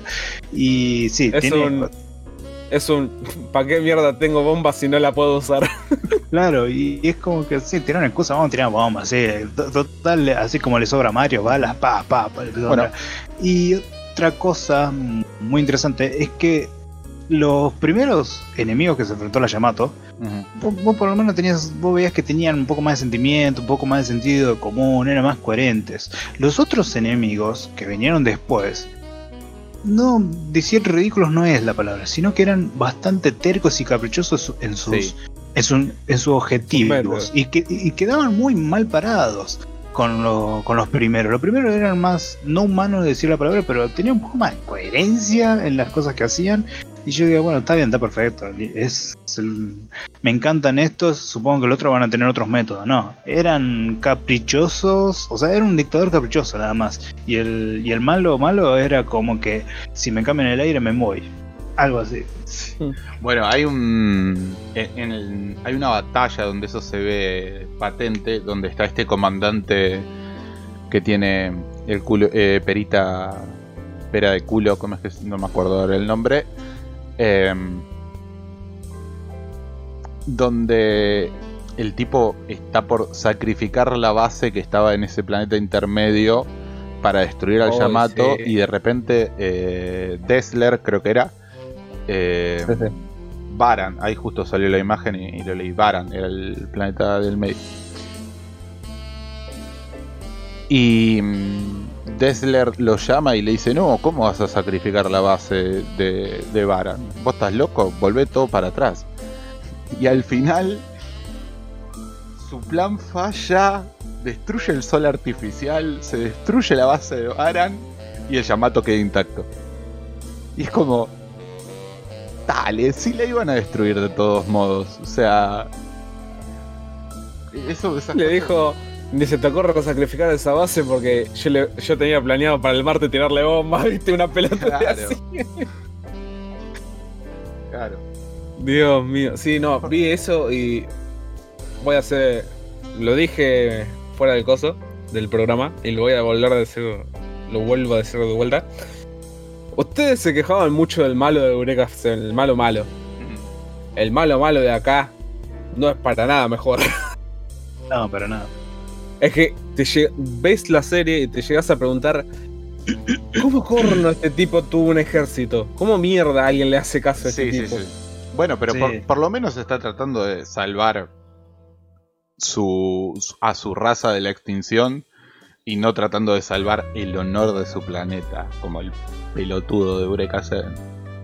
Claro, o sea, el tema es que est- este chabón, a pesar de que sea un dictador y Gil, Mm. este, no, hacía mal a su propia nación, o sea, a su propio planeta.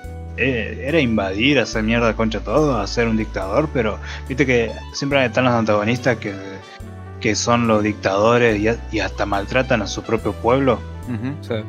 Bueno, acá es, es otra cosa. O sea, puede ser un Gil, un retrasado en sus ideas, pero por lo menos no, no maltrataba a su pueblo y, y quería seguir progresando. Lo que sí, eso se va toda la chota en los últimos capítulos. Que la Yamato, que es una escena que te hace dudar si la Yamato realmente eh, te hace pensar de que si tuviste toda la serie viendo a este hermoso barquito defendiendo y que todo salga bien, te, te arruina la imagen Sí. de, la, de la moral porque la Yamato empieza Sí, a tirar sí. misiles por todo lado a la ciudad de este, de, de este mundo y destruyó familias, ciudades. No, no, no le importó sea, nada. No, No, le importó nada. No Nada, le importó nada. Y vos ves, boludo. Encima, bueno, después está la frase final del protagonista diciendo: No importa, en- en- no importa el mundo donde vivamos, acá hay un montón de vidas y, y, y el que gana y los que pierden también. Y lo que pasa con los, con los que pierden, qué les deja. Y toda una enseñanza más o menos así, pero realmente la Yamato arrasó con todo un planeta sin, sin asco, boludo. Sí, sí, sí. No y lo peor de todo, lo peor de todo, discúlpame, que la reina, la reina esta que le iba a dar el- la cosa para que purificar la tierra, decía, ah, yo solamente lo puse a prueba. Así que me sacan estos pesados de encima, lo pongo a prueba si sirven, arrasan todo un planeta. Ah, listo, veo que son convincentes. Vengan, gente. Porque ustedes tienen que forjar su propio destino. Che, ¿Qué Starja, pero ¿por qué? Che, Starja, en vez de quedarte acá sola y morirte acá, ¿por qué no te venís con nosotros? Ah, no, porque mi destino esté atado al de mi planeta. Coherencia, por favor. Sí, encima, dejo mi hermano. encima, la escena que sigue, pues hay un Ay. tipo ahí medio raro que es un, un otaku muy escondido que dice: Che, está bueno este planeta, ¿por qué no nos mudamos acá? Agarran la única mina de la tripulación con unos 15 negros más y se van a una isla. Hacerle un bucaque en un castillo Sí, de yo, o sea, yo, pará, yo miraba la escena, porque, o sea, el tipo mm, ve a la mina y le dice, che, te, te quiere ver alguien de acá, ¿viste? Y dice, ah, bueno, ahora voy. No, te quiere ver ahora, y le agarra el brazo. Y a mí me dejó como... Carajo. Y después dicen... La reina esta dice, no, mira, tu tripulación embarcó acá. Ah, y parece que hay un montón de adultos que quieren empezar una vida acá. Y ahí me vino la imagen como diciendo, ay, pobre mina. Sí, eh, de- en el- la versión en español decía adultos. No, ver, ya lo que voy que un montón de personas grandotas. Deja de buscar a la quinta No, estaba preguntando, boludo, porque me- me- capaz que lo, lo, lo decía para dejarlo más explícito todavía. Bueno, vamos a entender el punto. Sí, totalmente. Totalmente. Así que, Era, fue, esa, esa, parte fue como super bizarra, digamos. no, turbísima. Fue re turbia. Fue muy, muy Fue turbia. re- o sea, eso es lo Sobre todo la- porque están, viste que están eh, hablando por radio con Kodai y, y Kodai le dice, eh, pero escuchame una cosa, ¿cómo, ¿cómo vas a perpetuar la raza humana en Iskandar si no Son tenés mujeres? ¿Cómo vas a tener hijos? Claro, ah, tranquilo. Ya tenemos a nuestra, en la versión que yo decía, decía Bride, que es como esposa, digamos. Entonces, y eran uno, era una contra 15. Y ahí mi mente se fue al carajo. Y dije, no, pará, esto es. Esto es. Para un cachito, maestro. Es que las cosas turbias que maneja la serie lo muestra en una manera en muy entre líneas. Si tenés un poco más de, de sentido, o sea, eso es lo que me gustó de la serie. Es una serie vieja. O sea, a, a diferencia de, no sé, Devilman y Massinger, que era matar enemigo de turno, malo, bueno, malo, bueno. Esta serie manejaba temas re densos. O sea, densos para la época, para para nosotros es moneda corriente una serie así, pero teniendo en cuenta en el 74 el tema que se toca y sobre todo exportarlo, no sé, a España, Estados Unidos, capaz en México, son, y encima poner el ejemplo, que estén dando Yamato y después estén dando Thundercats o He-Man, He-Man y Thundercats quedan como un niño pequeño al lado de esta serie, boludo, con todos los temas que maneja. Sí, igual es el único momento. mm, turbio o que recuerdo. No recuerdo otro momento particularmente turbio. El robot ya era bastante turbina, ¿Cuál? eh, el robot ya era bastante turbina, con No, todas las cosas que hacía. pero- Pero no. comparado con esa escena, era un angelito. No, no. Pero esa escena fue la que. Pero estamos hablando de una escena de que es muy último capítulo. Pero el O sea, robot es un japosai cualquiera, es un viejo verde, no, no me- no es turbio eso para mí. Hay una escena donde el robot se lo entira encima a la mina eh, y dice: Estoy bien Ah, acá, sí. déjame descansar. Sí, sí, Eso es la cosa, amigo. sí, sí, sí, ya sé, bueno. Bueno, pero usted lo perdona, así que está todo bien. Supongo, ¿no? Yo lo perdono por la tremenda Pero bajada que le pegó a la mina. eh, no sacar de contexto. Eh, con la frase que tiraba de. Mira, yo podré ser un robot, podré ser de metal, no podré ser un humano, pero me programaron para sentir, soy como ustedes, yo quiero regresar con la, con la nave, con la tripulación, porque los quiero a todos. Y ahí fue una bajada de humo para la mina diciendo, ah, no, acá, creo que yo me estoy yendo un poco a la mierda. Sí, pero eso no justifica nada de sus abusos. No, no, Igual. no, más vale. obviamente que no, pero no Es quita el como- hecho que Es como un asesino que venga y yo, yo no sé, yo mato por, yo, yo mato a los negros porque están haciendo mal a la familia blanca, ¿viste? O sea, Sí, no, pero Es medio raro. Sí. Anda. Está bien. Hacía cosas, robot. pero nunca en ningún momento llegó al punto de los últimos flacos de los últimos, de los últimos capítulos. No, no llegó a ese nivel, ni en pedo. Es más, Ah, o sea, es- es una vez más no sé. una, una vez que le, la- ponele. una vez que le ejecutaron la de Casio, se calmó. Viste que no, no, no la, no, no, Ah. no, no acosó más. Yo, yo lo puse en. Quedó en el, quedó en el margen, viste. Una vez que vio Yo- que, su- la mina ya en tenía dueño, dijo, ah, yo no puedo seguir, yo no puedo seguir con esto, me quedo en el margen.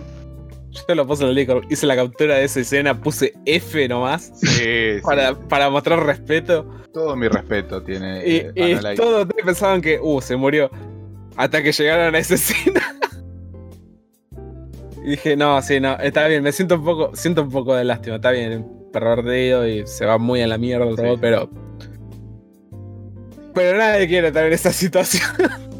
Ah, para mí te lo remerece. Para mí se lo gano. Es con, igual, igual que los chabones estos que se encontraron a las minas, que murieron eh, bajo, ahogados bajo tierra, también se lo recontra merecían. Pero no, es- Ah, no lo. sí. Que ahí, tengo- sea, ahí hay- también hay un montón de cosas-. ¿Qué? ¿Qué te duele? Y- no, y es que el, el- el tsunami y el terremoto destruyeron un castillo de diamante. ¿Vos te haces una idea de lo fuerte que debe haber sido el terremoto ese? Es otro planeta, es Sí, otra realidad. Ponele, no, sea, no seas tan crédulo tampoco. Es una Increíble. serie de dibujos. No seas una ¿Qué serie, te es una serie de con- dibujitos. ¿Qué te pasa con el tsunami de diamante capa? Pero bueno. Eh, Muy bien, para ir cerrando ya esto, porque ya se está yendo bastante a la rama. Este. ¿Qué no- Opinión de cada uno. Yo me voy a ir muy a la mierda, por eso voy a tirar- estar al final. Antes quería tirar un comentario más. Es que. eh, y es que. Yo no sé si ustedes se dieron cuenta, pero eh, Sado, el doctor, se la pasó borracho toda la serie. Y, y escabeando en todos los capítulos. Y en un punto dijo: Bueno, capitán, lo tenemos que operar. Eh, escarpelo láser. Y, y fue como. Ok, este tipo que está todo el día borracho me va a abrir el estómago y me va a operar el corazón. Eso es un. Que es algo que quería decir porque me, me- me hizo reír mucho. Fue, fue como bastante. ¿Qué sé yo? La vida. El último capítulo creo que no tomó. Creo que no. Creo que no, no sé. Pero. Aún así. Ah, ¿puedo hablar del último capítulo? Va, Ah. quiero su opinión. ¿Qué les pareció el último capítulo? Porque a mí la verdad sentí que no era el último capítulo.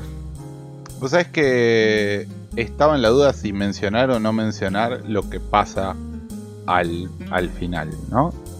Es cierto que sí hay una resolución. A mí me pareció que estuvo medio forzado, apurado, digamos, o sea... Tirado de los pelos. Sí, medio tirado de los pelos. Es como, ah, te voy a disparar con mi super cañón y porque me pude escapar a último momento. Y de repente, ah, no, pero ¿saben qué? En secreto yo estaba desarrollando una barrera refractiva dimensional y no se lo dije a nadie. Eso me hizo acordar a un chiste de Inferno Cop. No sé si alguno de ustedes lo vio. Sí, No. cómo no lo voy a ver, Inferno Copes. No sé a qué chiste te, te referís, pero para el público.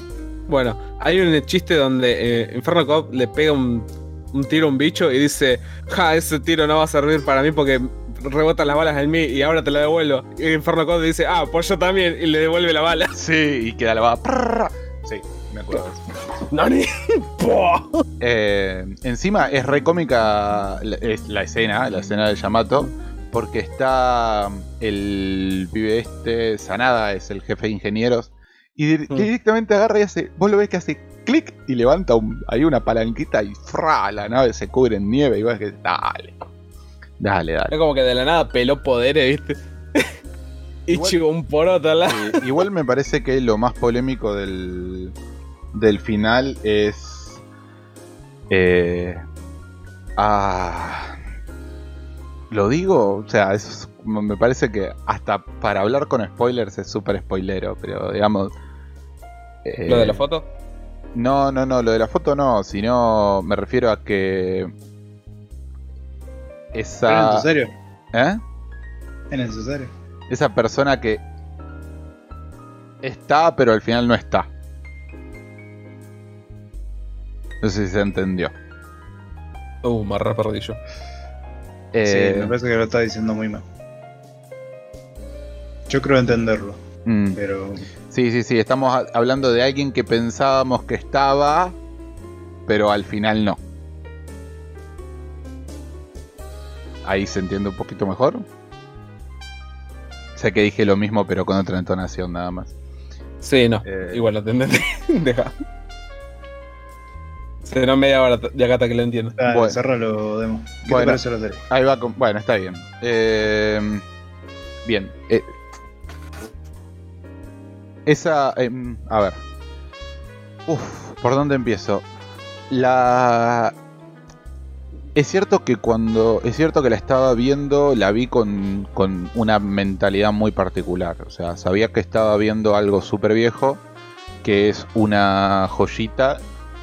Uh, Joyita no, no porque esté un clásico. Interpretada, claro, magistralmente, tiene sus falencias, pero sí es cierto que es una obra que hizo escuela.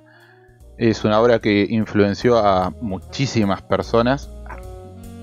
A ver, me acuerdo que eh, Hideki Anno, por ejemplo, la nombra como su serie favorita porque es la serie que le hizo meterse ani- del mundo del anime. Por ejemplo, para nombrarlo porque... eh, entonces la estaba viendo con esa mentalidad. Sea que se puede decir que Yamato es mejor que Evangelion. Ah, Es cierto, es cierto que es cierto que Es tiene el padre. sí, es cierto que tiene un montón de falencias, pero también tiene un montón de cosas que hoy ya no se ven.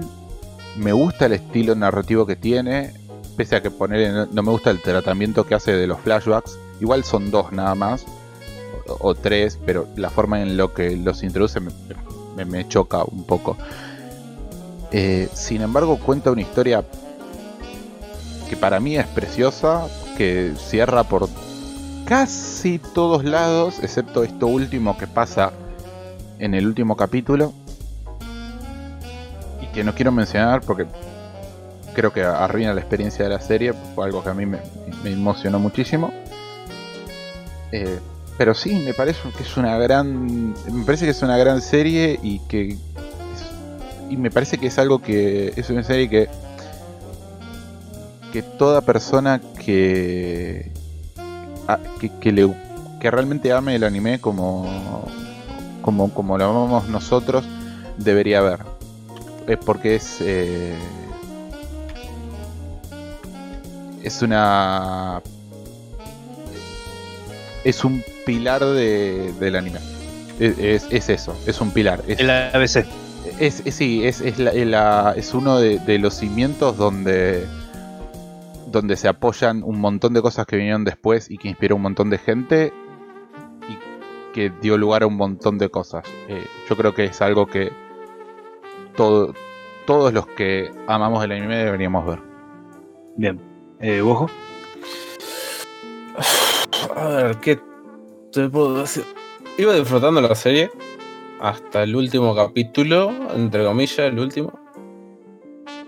Por el simple hecho de que el último capítulo no me hizo sentir que estaba viendo el último, sino el anteúltimo, ponele. Por, bueno, ya saben cómo termina. Y no sé, siento que... Como que le faltó, le faltó algo. No la voy a... No la puedo catalogar como una serie favorita, mi serie favorita. Está buena, eso sí, pero no la pondría como una de mis favoritas, ni ahí. No sé, siento como que le faltó ese extra en el capítulo final. Mm. Y fue de fumar 26 capítulos de donde Iba todo bien. Veías a la Yamato peleando, bajoneándote con la tripulación, alegrándote que por fin llegaste al puto planeta. Y el último capítulo fue como la nada misma para mí. Y ahí fue donde me la bajoneó bastante. No sé vos, KM, qué pensás.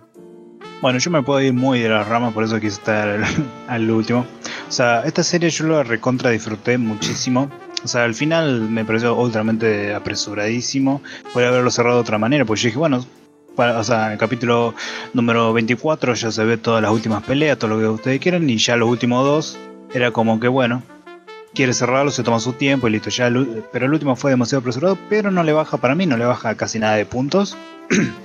Creo que uno solo. Un, pun- un puntito no le puede bajar, pero Eh, me hubiese gustado que, que fuera cerrado de otra manera. Espero que la remake eh, sepan cerrarla bien la serie.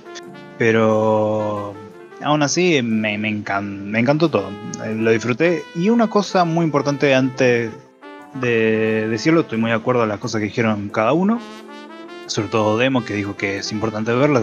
Porque esta serie, eh, entre mucho tiempo de mi vida, yo siempre decía, lo nombran, lo nombran, lo nombran, hace mucha referencia y es como que sí o sí, tengo que verla, tengo que verla. Bueno, un día llegó, el día llegó, lo vi y la verdad que sí, hay que verla. Es una serie que tenga- tenés que verla si te encanta el mundo del anime, eh, porque es pionera en todo.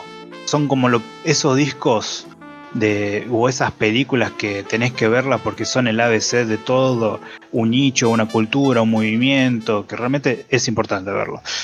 Este, bueno, acá es donde yo me puedo desplayar un poquito más, pero lo voy a hacer rápido. Yo, eh, como siempre he jugado muchos juegos de, de Family de 8 bits, donde ves eh, explosiones, todo. Yo en mi cabeza, una explosión, un golpe, un choque, yo me, me imagino cómo es la escena y que se va muy a la re mierda. Acá en Yamato, eh, mientras veía la serie, que es muy limitada por sus técnicas de animación, yo me imaginaba un montón de cosas. La, la- la- los enfrentamientos de las naves eh, me hacía acordar muchísimo. O sea, yo flasheaba con las escenas de acción de las películas, las últimas películas de Star Trek, que utilizan mucho las naves gigantes, enfrentamientos, y vos ves todo un movimiento súper acelerado, los enfrentamientos entre nave y nave que empiezan a tirar rayos por todos lados, es fantástico, un claro ejemplo para aquellos que han visto Star Wars, sobre todo el episodio 3, que en lo- los primeros minutos donde ven la nave justamente en la batalla con la República o la, de la Federación me parece, el planeta ese, que está entre los clones y el androide peleando y que se enfrenta a la nave del general Grievous con una nave de los clones que se empiezan a cagar tiros así disparando. Yo me imaginaba toda esa escena de efectos de efectos de super soberbio de CGI me los transportaba a este anime que está recontra limitado y me, me encantó que a pesar de que tenga ciertas limitudes de animación, de sonido, todo eso, en mi cabeza se proyectaba otras cosas.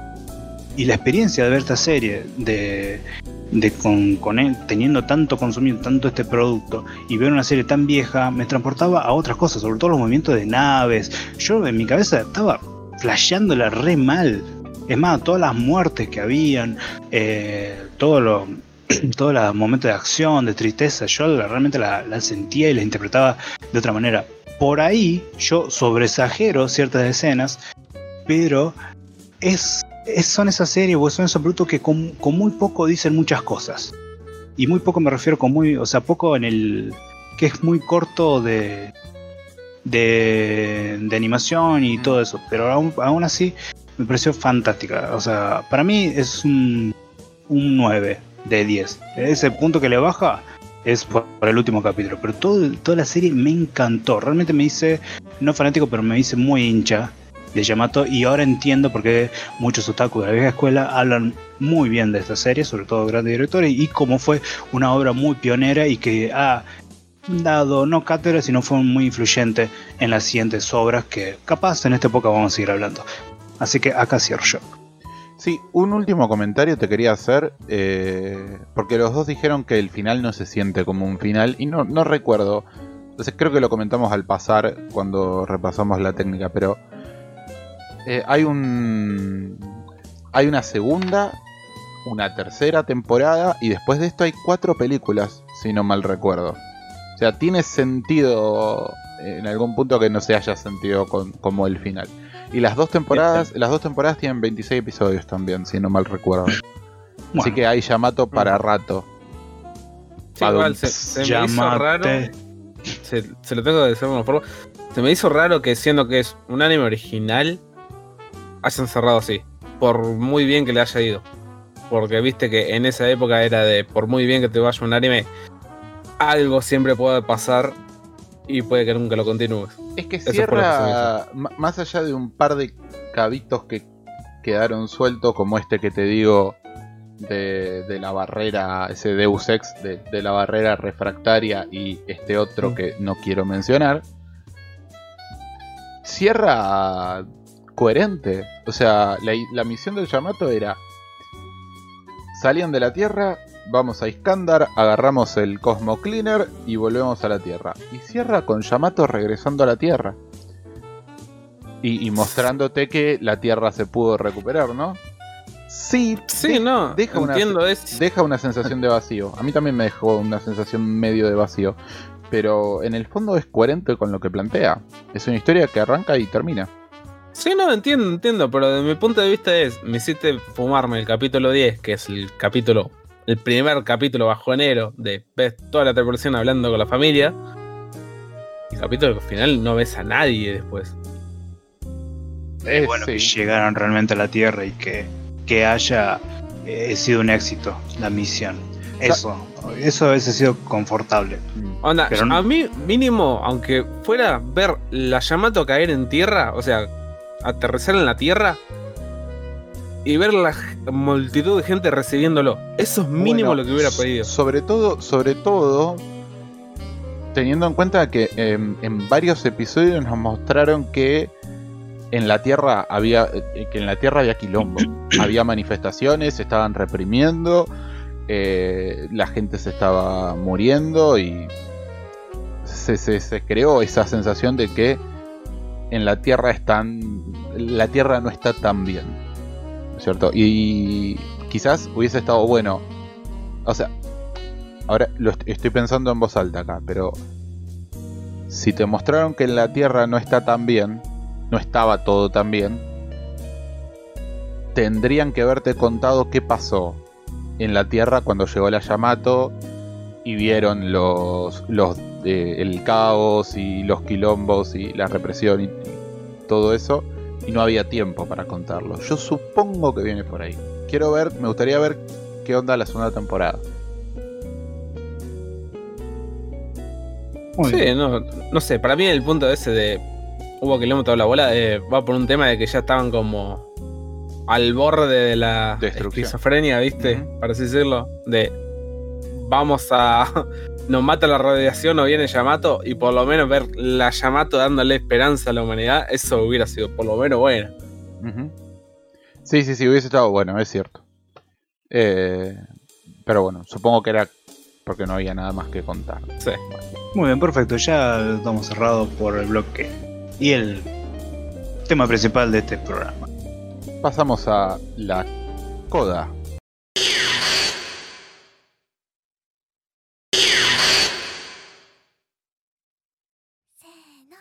Qué lindo, qué lindo que fue la serie Yamato Ramen. Yo la pasé muy bien. Muy bien, ¿qué podemos hacer acá? Porque hay, hay mensajes ahí que me dicen ¿no? que no, que sí, que no. ¿Qué hacemos? Estamos. eh, tenemos eh, mucho para leer de comentarios y estamos un poquito cortos de tiempo. Yo iría con tu recomendación. Tenemos Muy 15 bien. Tenés 15 minutos. Tengo 15 minutos, con 5 me es suficiente. Ja. Bueno, Ah. voy a recomendar esta vez, eh, explorando un poquito por la plataforma Netflix, Netflix, que encontré una película que me gustó muchísimo. Fue un día que estaba muy cansado de trabajo y dije, bueno, ¿qué hay para ver? Empecé a buscar películas, series con respecto y encontré 37 segundos. 37 segundos es una película muy independiente, muy de la onda festival, que te cuenta una historia independiente, una historia de superación, amargura, dramón, comedia, todo eso. Pero que tiene de fresco, que tiene interesante, que es, la protagonista es una chica que es eh, mental, tiene problemas también de, o sea, de silla ruedas, que es ayudante mm, de mangakas, y durante, el- durante la película que quiere encontrar su propia identidad y hasta ser independiente, que la vida de alguien de, de, ese sufrimiento puede tener una experiencia como toda la demás, como viajar, emborracharse, pasarla bien, hasta tener sexo.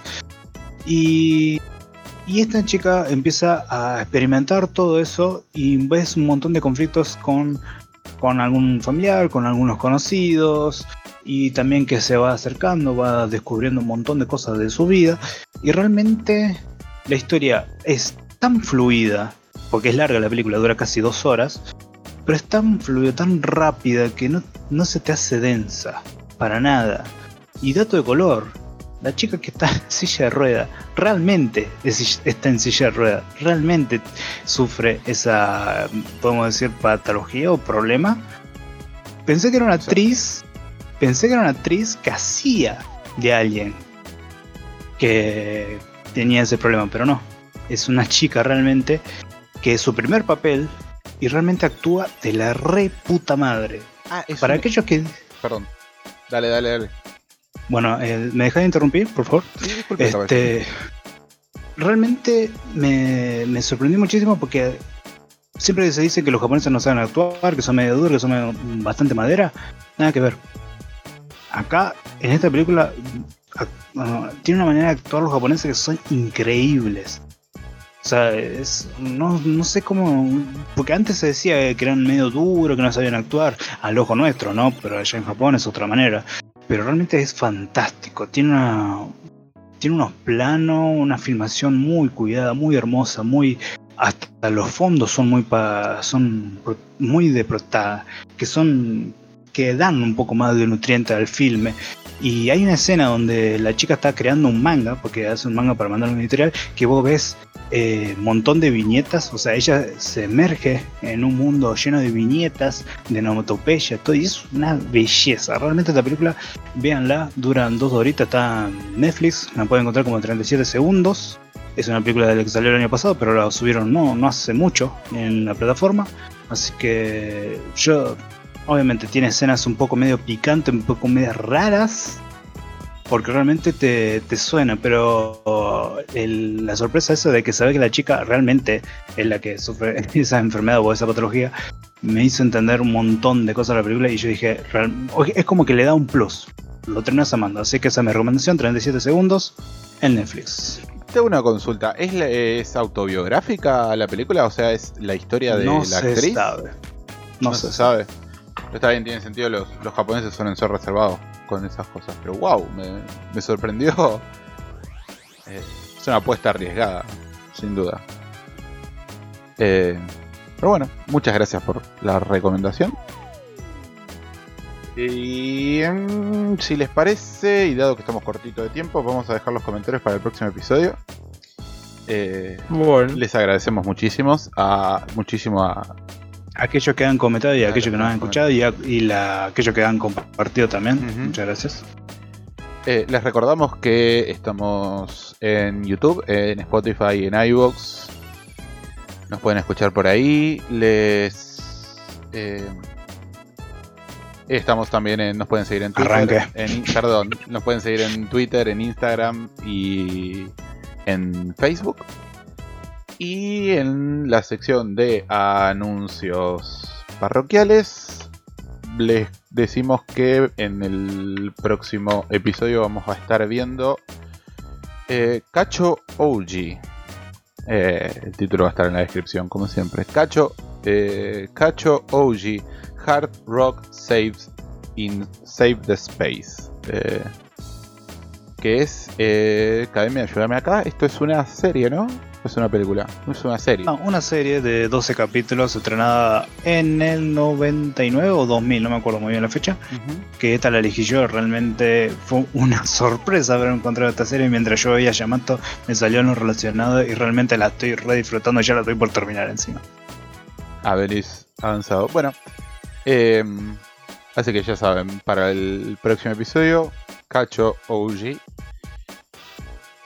Y eso ha sido todo por el episodio 8 de Dado Fractal. Y vean Yamato. Despedidas y nos vamos.